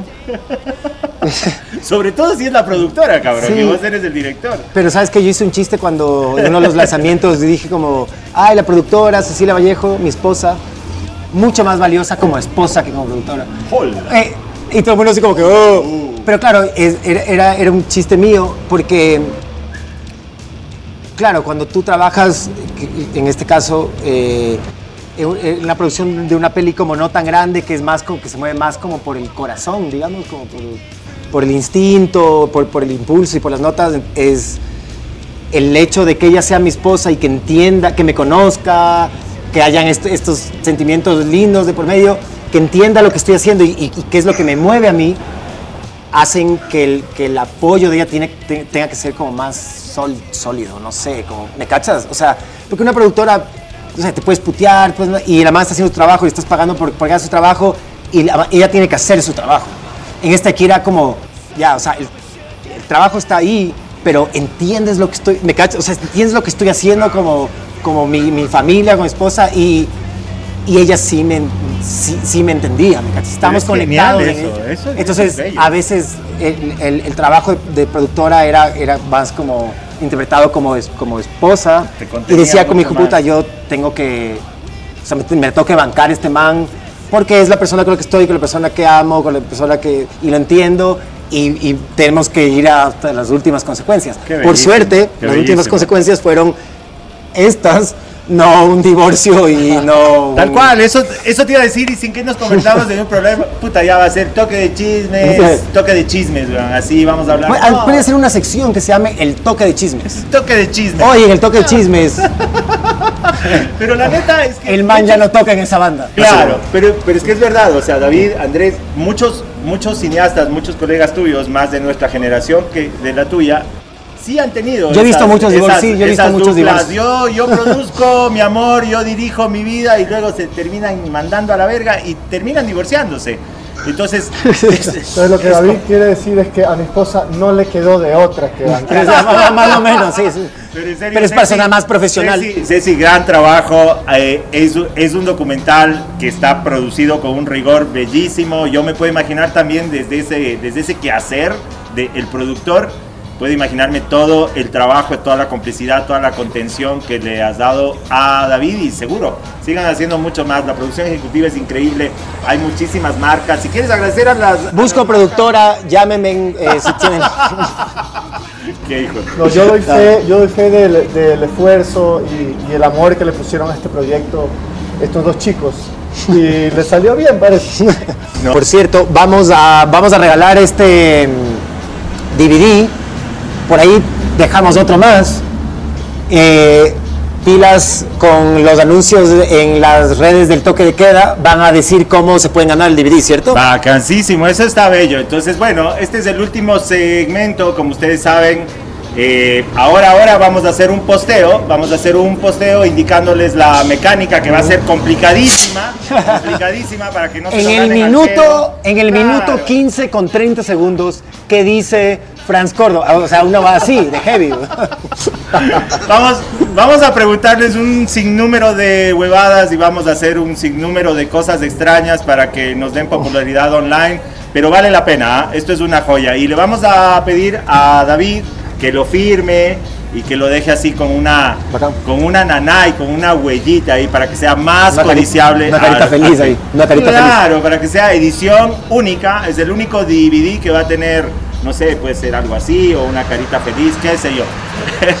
Pero bueno, váyanme contando cómo es que llegan a toda esta onda alternativa, pero de, pero de vida, ¿no? O sea, todos los días. Que no, te, que no te cuente este man porque les va a dar duro. güey.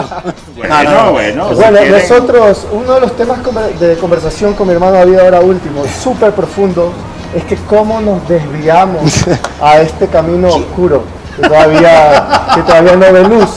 Y, la, y estamos acercándonos cada vez a la respuesta. Una, una de ellas, una teoría, es que mi papá fue militar, como dijo David, mi mamá súper católica. eh, y nos cambiábamos mucho de ciudad a ciudad, cambiábamos mucho de casa de amigos y el skate es una actividad que la puedes hacer solo. Tienes que es, es- una resalta tus, tus- tu forma de ser, tus características individualistas, tu estilo. Eh, puedes desfogar mucha ira y cosas guardadas también. Eh, si no tienes con quién jugar, te vas con tu patineta. Entonces nos quedó perfecto el skate para el estilo de vida que teníamos, nómada de estar viviendo en muchas ciudades. O sea, no necesitas un equipo de 10 pendejos que Para te sigan bien. para pasarla bien. Claro. Perdón, ya, ya, ya, ya empecé, a, ya, ya empecé a, a disparar ahí. Salud. Salud, salud. Es que el, es que No, el sol eh, arrecia, el sol arrecia. Sí, ya, ya, ya, ya empecé a cabrearme ya. Ya, no, no, no. No, eh, de hecho mi, mi- mi papá es, eh, claro, sí, militar toda la vida, obviamente súper eh, entregado, es, es la palabra, entregado a su, a, a su trabajo, le fue siempre súper bien, es un pan de Dios igual. eh, mi mamá es más, mi mamá es la, la verdadera militar del, del, pero sí, o sea, digamos, to- todo bien, todo bien con, con la familia, ¿no? O sea, el- el- el- lo que te contaba al principio, ¿no? Nosotros encontramos esta nota, el skate, como este escape de esta nota de, de- de- no tener como, como cierta estabilidad que tal vez puede tener otro joven adolescente, como de, estar en una ciudad, en un mismo colegio. Sí, sí me, sí- sí me claro. siguen, no, no sé si es que Claro. tal vez estoy hablando tonteras. No, para nada, güey. Y, y- y el hecho, y por eso yo creo que empecé a, a patinar y, y te decía, yo no tenía amigos, mi amigo era este man. ¿Por qué me dejas así, chucha? Eh, me ve con cara de bravo. No teníamos panas, entonces este man era mi pana. Entonces mi hermano hacía skate, decía, ah, ya voy a hacer skate con él para ver qué, qué onda esto. Y, y a mí me terminó enganchar, mi hermano ya estaba enganchado. Y, y fue tan fuerte que, hasta ahora seguimos eh, como en, el- en eso, ¿no? Claro, y ojo, ojo que, por ejemplo, yo jugaba fútbol antes de hacer skate, después lo hacía al mismo tiempo, y este era el fútbol y este el skate, y el skate como que tomó posesión de mí. Y ojo, ahí sí, que el skate antes no era un deporte, no, un deporte no era bien visto, era algo para los desencajados, los misfits, los que no eran comprendidos, los que no encajaban por ahí con el resto de la clase, de los amigos. Los contestatarios, los rebeldes. Claro, rebeldía, rebeldía. Y eso, eso me gustó, eso Claro. me gustó bastante, que no- como dijo David, no necesitaba a nadie para patinar. Y, y yo ahora soy un ser de luz y de paz, pero antes tenía mucha ira y yo le daba duro, ta, ta, ta. Y a unos cuantos también. Y ahí están. Eso era increíble. Eso no, eso no hablamos del tema de la pista. De los- de los Puta, nos dábamos de ¿no? puñetes, Claro. weón, como... Eh, Este man siempre daba, a mí por ahí me dieron.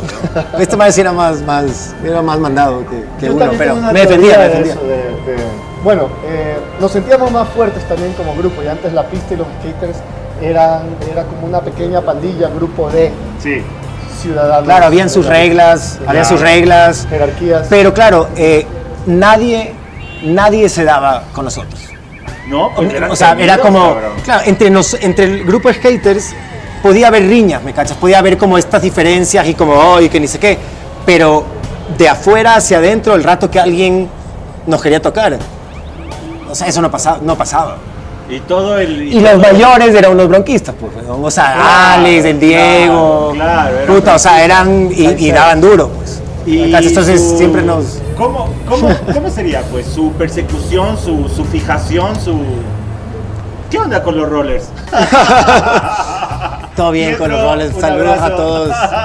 No, yo tengo muchísimos amigos eh, que les encanta eh, esa actividad también y todo, pero fue algo impuesto, fue algo más como Sí, eso venía de otro lado, que había rivalidad y nosotros como chamos pendejos lo adoptamos, eh, un poco desubicados, pero eh, como David decía hace un momento, eran personas que ya veías todos los días y todo el mundo pana. Y todo el buena, buena onda, que, estaban en lo todo. mismo que tú, que escuchaban la misma música que tú.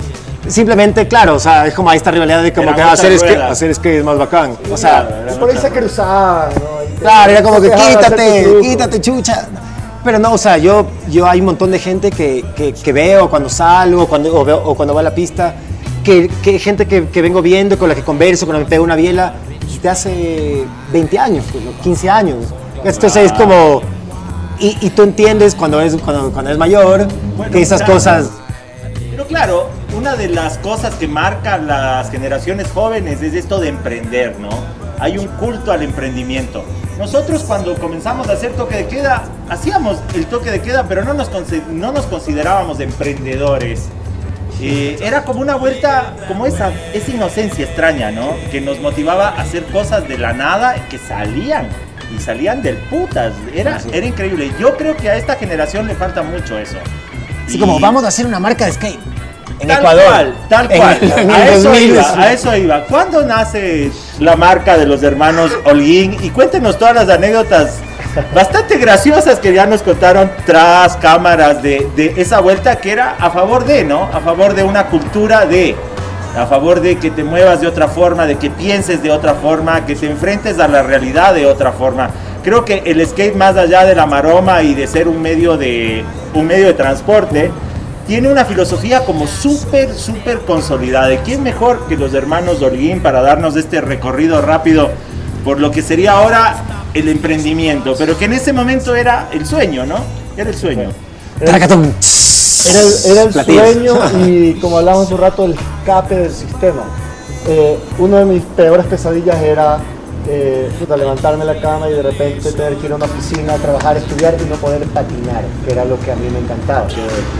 Nosotros eh, nos fuimos a vivir a Inglaterra, pasamos a ser skaters auspiciados y apoyados por marcas inglesas allá, porque patinábamos más o menos bien y con el tiempo nos hicimos un poco mejores. Y al regresar. Modestos y Son buenos. Me ca- me cabrea la falsa humildad. Son buenos. Este par son buenos. Bueno, y llegamos, llegamos acá a Ecuador y con David eh, nos pusimos a pensar cómo, cómo podemos emular lo que vimos allá, las buenas ideas, con una marca de acá. Y como este man de cerebrito ahí con los diseños y todo, ¿cómo se te ocurrió hacerlo de Vida Sur? Que es, nuestra marca skate que duró Sí, 10 años. Tal cual. Ajá. A Bueno, mí el Pachano me contó de esa marca. Sí. Bueno, estábamos sentados en un skate shop, ya teníamos nuestra, ya teníamos nuestra tienda skate. Y estábamos así, ¿no? Yo sentado por acá, me orinaba la pared, man ahí dándose vueltas, así como empresario de cerebrito, así, ¿qué podemos hacer? Fue como que hagamos una marca skate. Bueno, entonces empezamos con esta lluvia de ideas. Emprendamos, emprendamos. Emprendamos. Pero en ese momento no se hablaba de esa nota. No, hagamos una marca skate, Claro, era- bacanísima. era- era Claro, menos oficiemos a gente, oficiemos a gente, hagamos videos, hagamos fotos. Claro. O sea, como súper pendejo, ¿no? O sea, No, digamos, o sea, pendejo me refiero a, como, como en Perú, huevón, así pendejo, como, Ah, como de, ya, ya, de pendejo, bueno. Huevón. Ah, yo te cacho. Sí, puta, sí, puta, estos pendejos. No, o sea, es que, es que claro, ahí vuelve, claro, ahí vuelve la huevada de, de, de la inocencia, pues. O sea, y, de, y, del, y del ser skater y de ver la vida distinta. de querer vivir una vida distinta. Donde todo es Yo creo que eso creo que era... Y sí, donde todo, exacto, donde todo podía ser posible. Hagamos una marca de skate, mandamos a hacer tablas acá, hagamos camisetas, auspiciamos a estos manes que son los manes chéveres, nosotros somos la, la imagen de la vaina. Eh, hagamos videos, hagamos fotos, David, todos esos videos. Yo ya llevaba haciendo un montón de videos de skate. Eh, a, a mí siempre, siempre tuve como la- esta curiosidad por las imágenes. Andaba tomando fotos, andaba filmando, tenía mis cámaras. Entonces, ¡pum! Lo hicimos. Me acuerdo con, con un buen amigo de, de la pista también, con Jürgen Liske, un amigo que es diseñador, postproductor. Esta conversación de, de que dice Andrés en el skate shop era con el man y me dijo, ya, empecemos, hagamos un logo, hagamos un logo. Es como, ¿cómo empiezas a hacer, cómo empiezas a hacer pilas? ¿Cómo empiezas a hacer un emprendimiento? Haz un logo. Claro. O sea, no sé, me, era me cacho, o esa sea, época que no logo, había- logo aquí. Sí, sí, Ahí está, a ver, a ver. El logo del, de Fue Sudamérica. puta, con- Qué bacán. Y claro, y, y- fue como un, un brainstorm, un, un cadáver, cadáver exquisito, me así, el vi- vida sur. eh, era como este juego de palabras de vivir en el sur, de la vida en, el- en Sudamérica y tales. Eh, no sé dónde sacamos la plata. Tú, pediste, tú prestaste plata en un banco, No, no alguna cosa así. necesitábamos mucho porque empezamos con, con pocas tablas, unas camisetas por ahí y ya estábamos. Pero, pero ojo, ojo, eh, este más asesino modesto. De- después de ese, de ese día de tales y con, con el pasar de los años terminó siendo una marca muy grande. Tal cual. Eh, oficiamos a gente en Perú, en Colombia. Tal cual. Hicimos unos videos que se vieron en todo el mundo. Ya voy a dejar de ser. ¿Cómo, cómo, cómo, cómo se llama eso? La mo- falsa, modestia. Sí, déjense de joder. que se vieron en Europa, en Estados Unidos, íbamos a un lugar y, y habían visto nuestro video, nos habían oído nuestro apellido. Y claro, y patinábamos bien. Y, y teníamos, y estos videos no solo salíamos nosotros, en nuestras fotos, nosotros llevábamos atrás a un montón de gente más. Gente de Guayaquil, gente de, de Ibarra, gente de un, de un montón de lados. Era una nota así súper poco clasista, o sea, eso era lo bacán de la calle, yo creo, eso era lo bacán de los noventas, eso era lo bacán de Quito, de Ecuador, que el tema clase social, que así se dice, suena Mm, horrible, sí, no sí. era, era, era súper horizontal, o sea, es que el skate, el skate te enseña eso, güey. Tal cual, O sea, y eso era bellísimo, y eso es lo que nos falta, chucha madre, nos falta mucho de esa huevada, nos falta mucho de esa huevada en esta generación y en esta sociedad de ahora, del 2020, que es hiper mega clasista y es poco culta, ¿cachas? Entonces eso es puta madre. Me como verga, pero es real, es real. Entonces una de las cosas más lindas de esa época era la horizontalidad. O sea, sobre todo creo yo aquí Es en que, ¿sabes qué? ¿Sabes qué? Yo, yo, yo hace, unos días estoy escribiendo unas cosas para un nuevo proyecto y, y yo estaba como tratando de pensar qué es lo que hacía la pista y el movimiento de skate de, de, de acá especial, digamos, ¿no? Estaba como que pensando en esto y en la memoria y por qué mis recuerdos de esa época son tan claros y los recuerdos de, Wow. de más pelado no son tan claros. Qué bacán.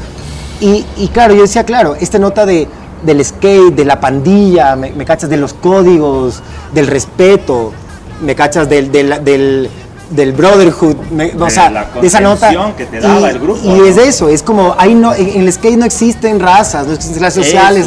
Después sí, te vas juntando con gente que tal vez tiene sentimientos más parecidos a tu costumbre, más X, me cachas como en todo en la vida.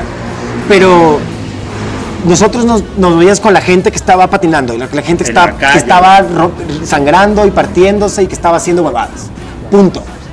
O sea, y, y- y yo he conocido a gente increíble y hemos pasado por, por, por- por cosas muy bacanes que nos ha dado esto que no te lo da el, el- el parque del barrio Tu Caleta, Ni cagando. que no te lo da el, el fútbol con tus amigos del, del colegio. Y era más chévere. ¿no? Era, era más Claro. amable, se caminaba más, se caminaba toda hora. Puta alcalde, ¿cómo se llama el alcalde? Es que es de minoría. Yunda, Yunda. músico, músico. Músico. Yunda, alcalde Yunda, usted prometió la hora. ¿Cómo era? Tú te hizo un chiste, porque este man es campeón para No, se llama La Hora. La hora Borojó. No, Borojó. Borojó. Loco, o sea, antes en Quito uno mataperreaba, o sea, puta, caminaba hasta las 3 de la mañana, 4 de la mañana, no pasaba nada, güey. Señor alcalde, señor alcalde, vea mi documental.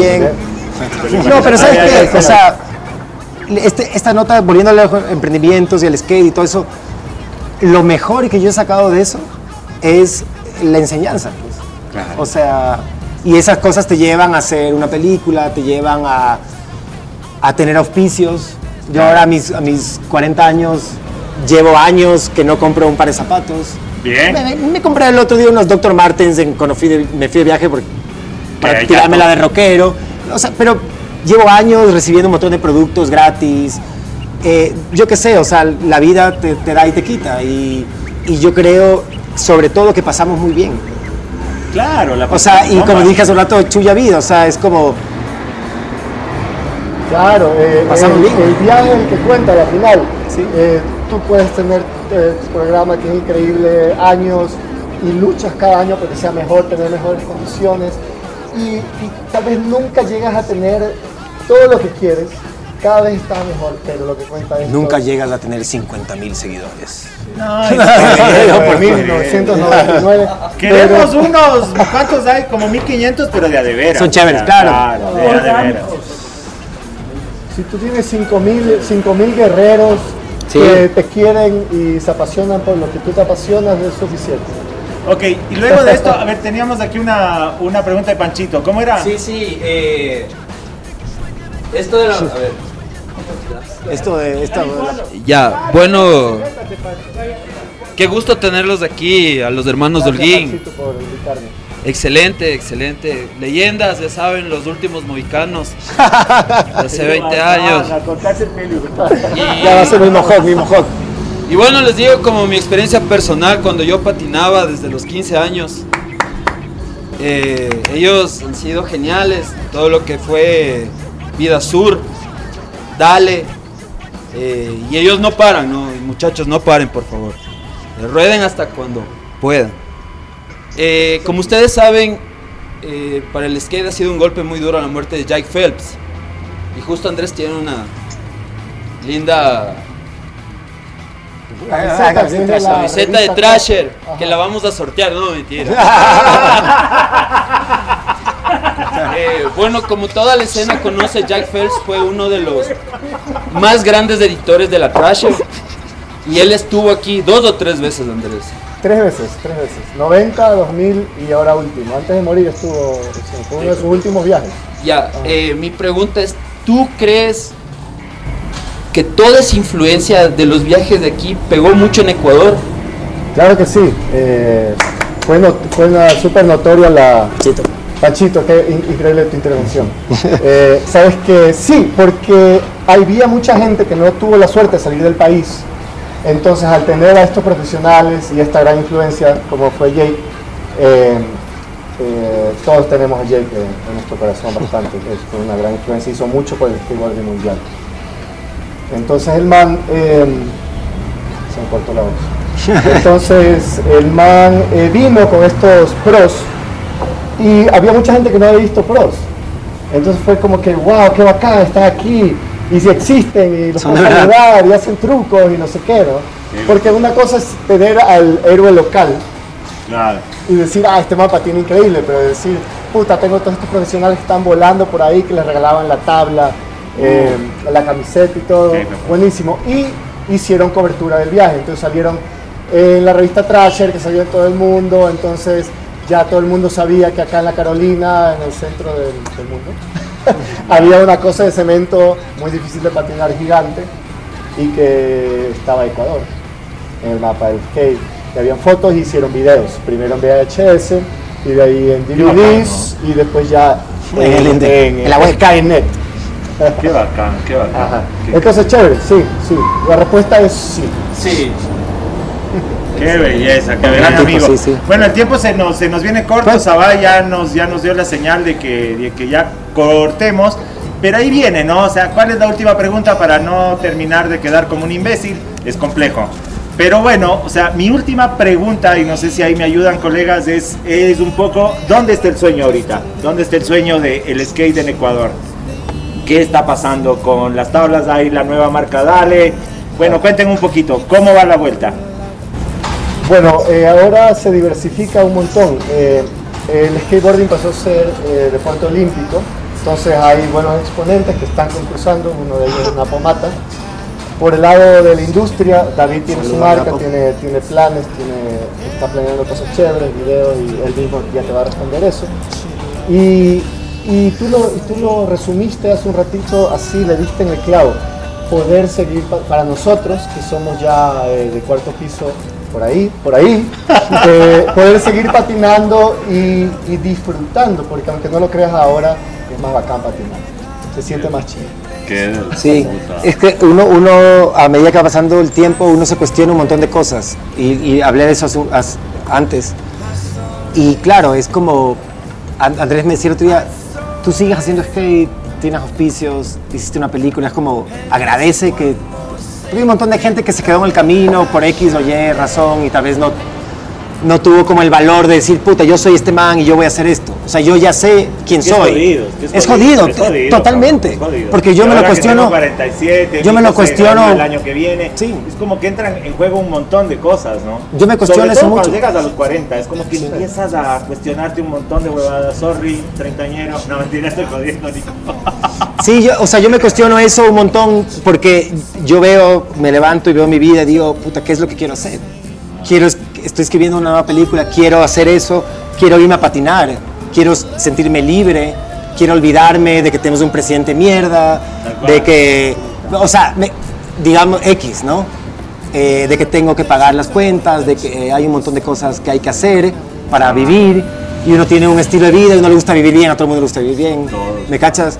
Eh, tomar buena cerveza, eh, vestirse bien, tener una patineta chévere. Entonces,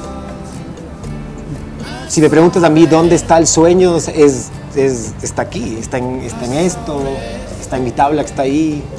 Eh, o sea, yo quiero seguir patinando, me, me divierto, que eso es súper importante, porque una vez es- está en estas, está como con tantas cosas en la cabeza que, que, se va a hacer deporte, que se va al gimnasio y no se está divirtiendo. Está pensando en que tiene que pagar una huevada. Entonces yo me divierto, yo estoy, estoy haciendo una, una nueva, escribiendo una nueva peli, eh, estoy frecuentando un montón a, a mis amigos de esa época, mis amigos de, de toda la vida. Eh, tengo hijos y, y disfruto también mi tiempo con ellos y trato de darles tiempo de, de calidad, ¿me cachas? O sea, El sueño, y el sueño es, es ese, eso, claro, el sueño es ese. El sueño no, ya, ya se me quitó el sueño de la mañana, pero el sueño del que tú hablas es eh, no es Yo estoy Pluto estar- allá, no estar vivo, sino sentirse vivo, sentirse vivo con el micrófono y hablando de música, eh, con la cámara y, y- y documentando imágenes que, que transmiten eh, felicidad y, y energía a la gente. Y estar parado sobre la patineta. Puta, este man es sabio, weón, es más grande. Puta, Siempre 40 fue, weón, siempre fue. 41, 41 años no son pintados. Uy, casi peco este. No, toma, ¿cómo que?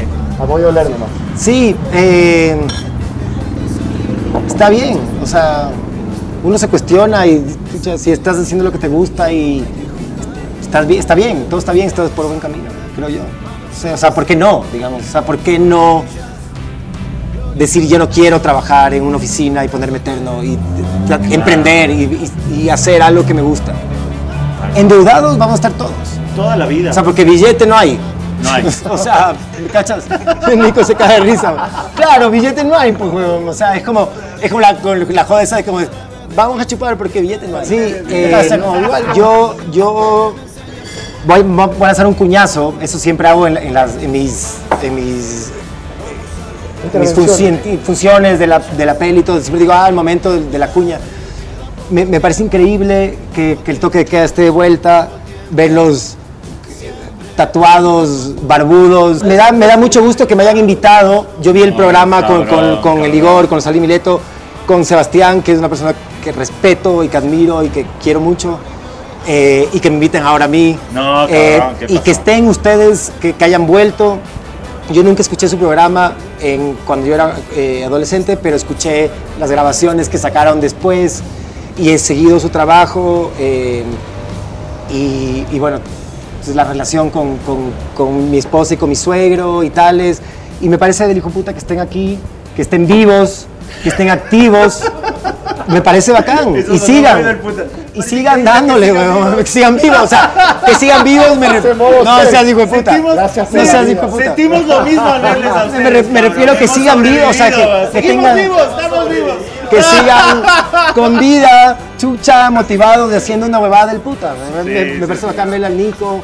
No lo, ve- lo, lo sigo en redes sociales siempre. No, lo estimo no, no, muchísimo. esto, esto, esto aquí hay que agradecerle aquí. Puta, estoy, ya estoy Pluto. ¡Salud.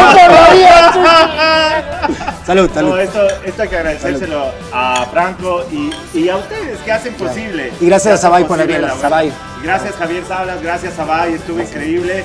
Ya Un saludo a mi amiga. la puerta, ahora mismo está abierto el sábado desde las 14 horas, ya nos vamos. Esto fue el toque de queda. Realmente ha sido increíble poderles ver ya grandes, que está bueno. y disfrutar un montón su peli. A propósito, tratamos de alejarnos lo más posible de, de la peli y tratar de que esta conversación sea de otra onda. Y espero haberlo logrado. Y nada, tenemos aquí, tenemos aquí el DVD de Estación Polar que va Vamos a dejar un par, vamos a dejar otro también. Va, va a haber dos, dos, sí. Y David los va, los va a autografiar, va a hacer alguna vuelta ahí, va a ser- van a ser la única copia con tal cual cosita que ya vamos a definir. Y nada, esto fue el toque de queda, chicos. Gracias Norman, gracias Panchito, Diego, Carlitos, conche tu madre, te fuiste sin permiso, nunca más. Gracias, gracias Nico. Oye, loco, pero es que en serio, qué zanahoria eres, Carlitos. Pero bueno, todo bien. Nicolás, qué buena onda, loco. Nico, un abrazo grande, brother. Y esto fue una más, una más. Nos vemos con Descomunal al ratito, ya mismo, ya mero, mero. El próximo es con Descomunal, motherfuckers.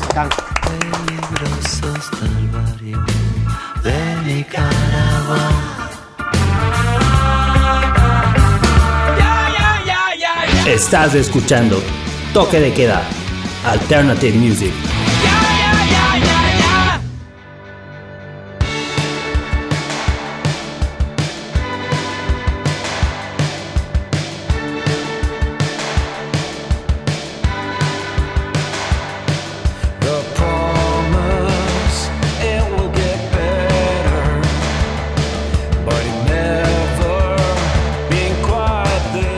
Colegas, realmente cuando vi el documental de David Holguín sobre eh, esta gran banda, eh, Mamá Vudú, como dicen, Mamá Sulayuna, ¿no? Mamá Vudú, eh, recordaba y me transportaba a toda esa época, ¿no? Todos esos inicios de los 90 eh, en el Parque La Carolina y estar eh, viéndole al eh, Edgar Castellanos, al bajista, eh, ¿me recuerdas el nombre, Franco? Se me fue. El bajista Franz ah, Córdoba.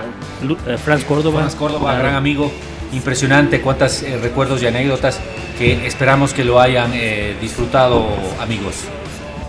Así es, realmente fue muy chévere compartir con en micrófonos con, con la gente que ha hecho y que nos ha dejado este legado de Estación Polar. Y pues así como lo hizo David, ojalá tengamos también la oportunidad de, de- de compartir con mucha de la gente que nos escucha, que nos cuente sus anécdotas y de hecho verlas en la fiesta que les estamos comunicando para este mediados de mayo y poder compartir con ustedes lo mejor de, aquella música y de la música que la seguimos viendo en los 90, ¿no? Franco, estamos ya por terminar, por supuesto, este número, esta edición número 18. Así es, Diego, eh, esta anécdota y esta entrevista más que todo con David Holguín fue increíble.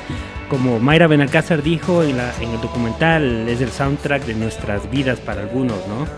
Y vamos a terminar este programa 18 con dos temas. Vamos con los Babasónicos, con Patinador Sagrado y con los Muscaria y putos de skaters, biker chingones. Espero que no sea nada personal, pero bueno, talento nacional acá también sonando en el toque de queda. Hasta la próxima. Chao.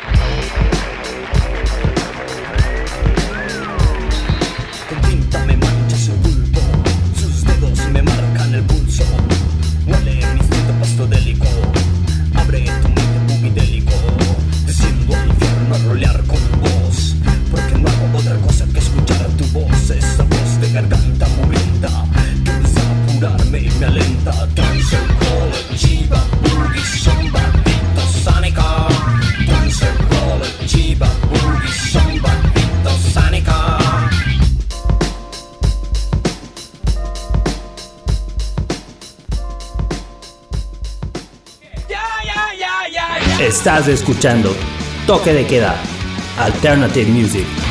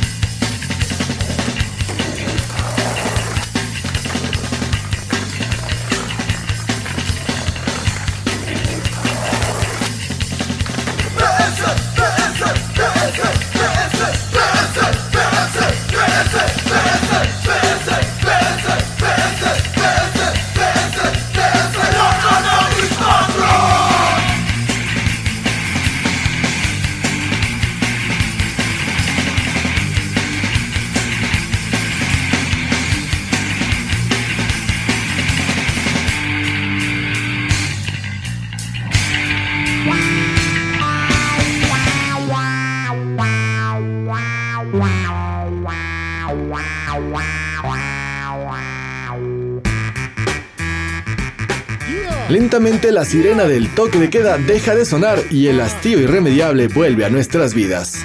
Pero no le pares bola. La señal alternativa más excepcional de la red simplemente se recarga hasta una próxima ocasión donde tú y yo tengamos un nuevo contacto con la música irreverente.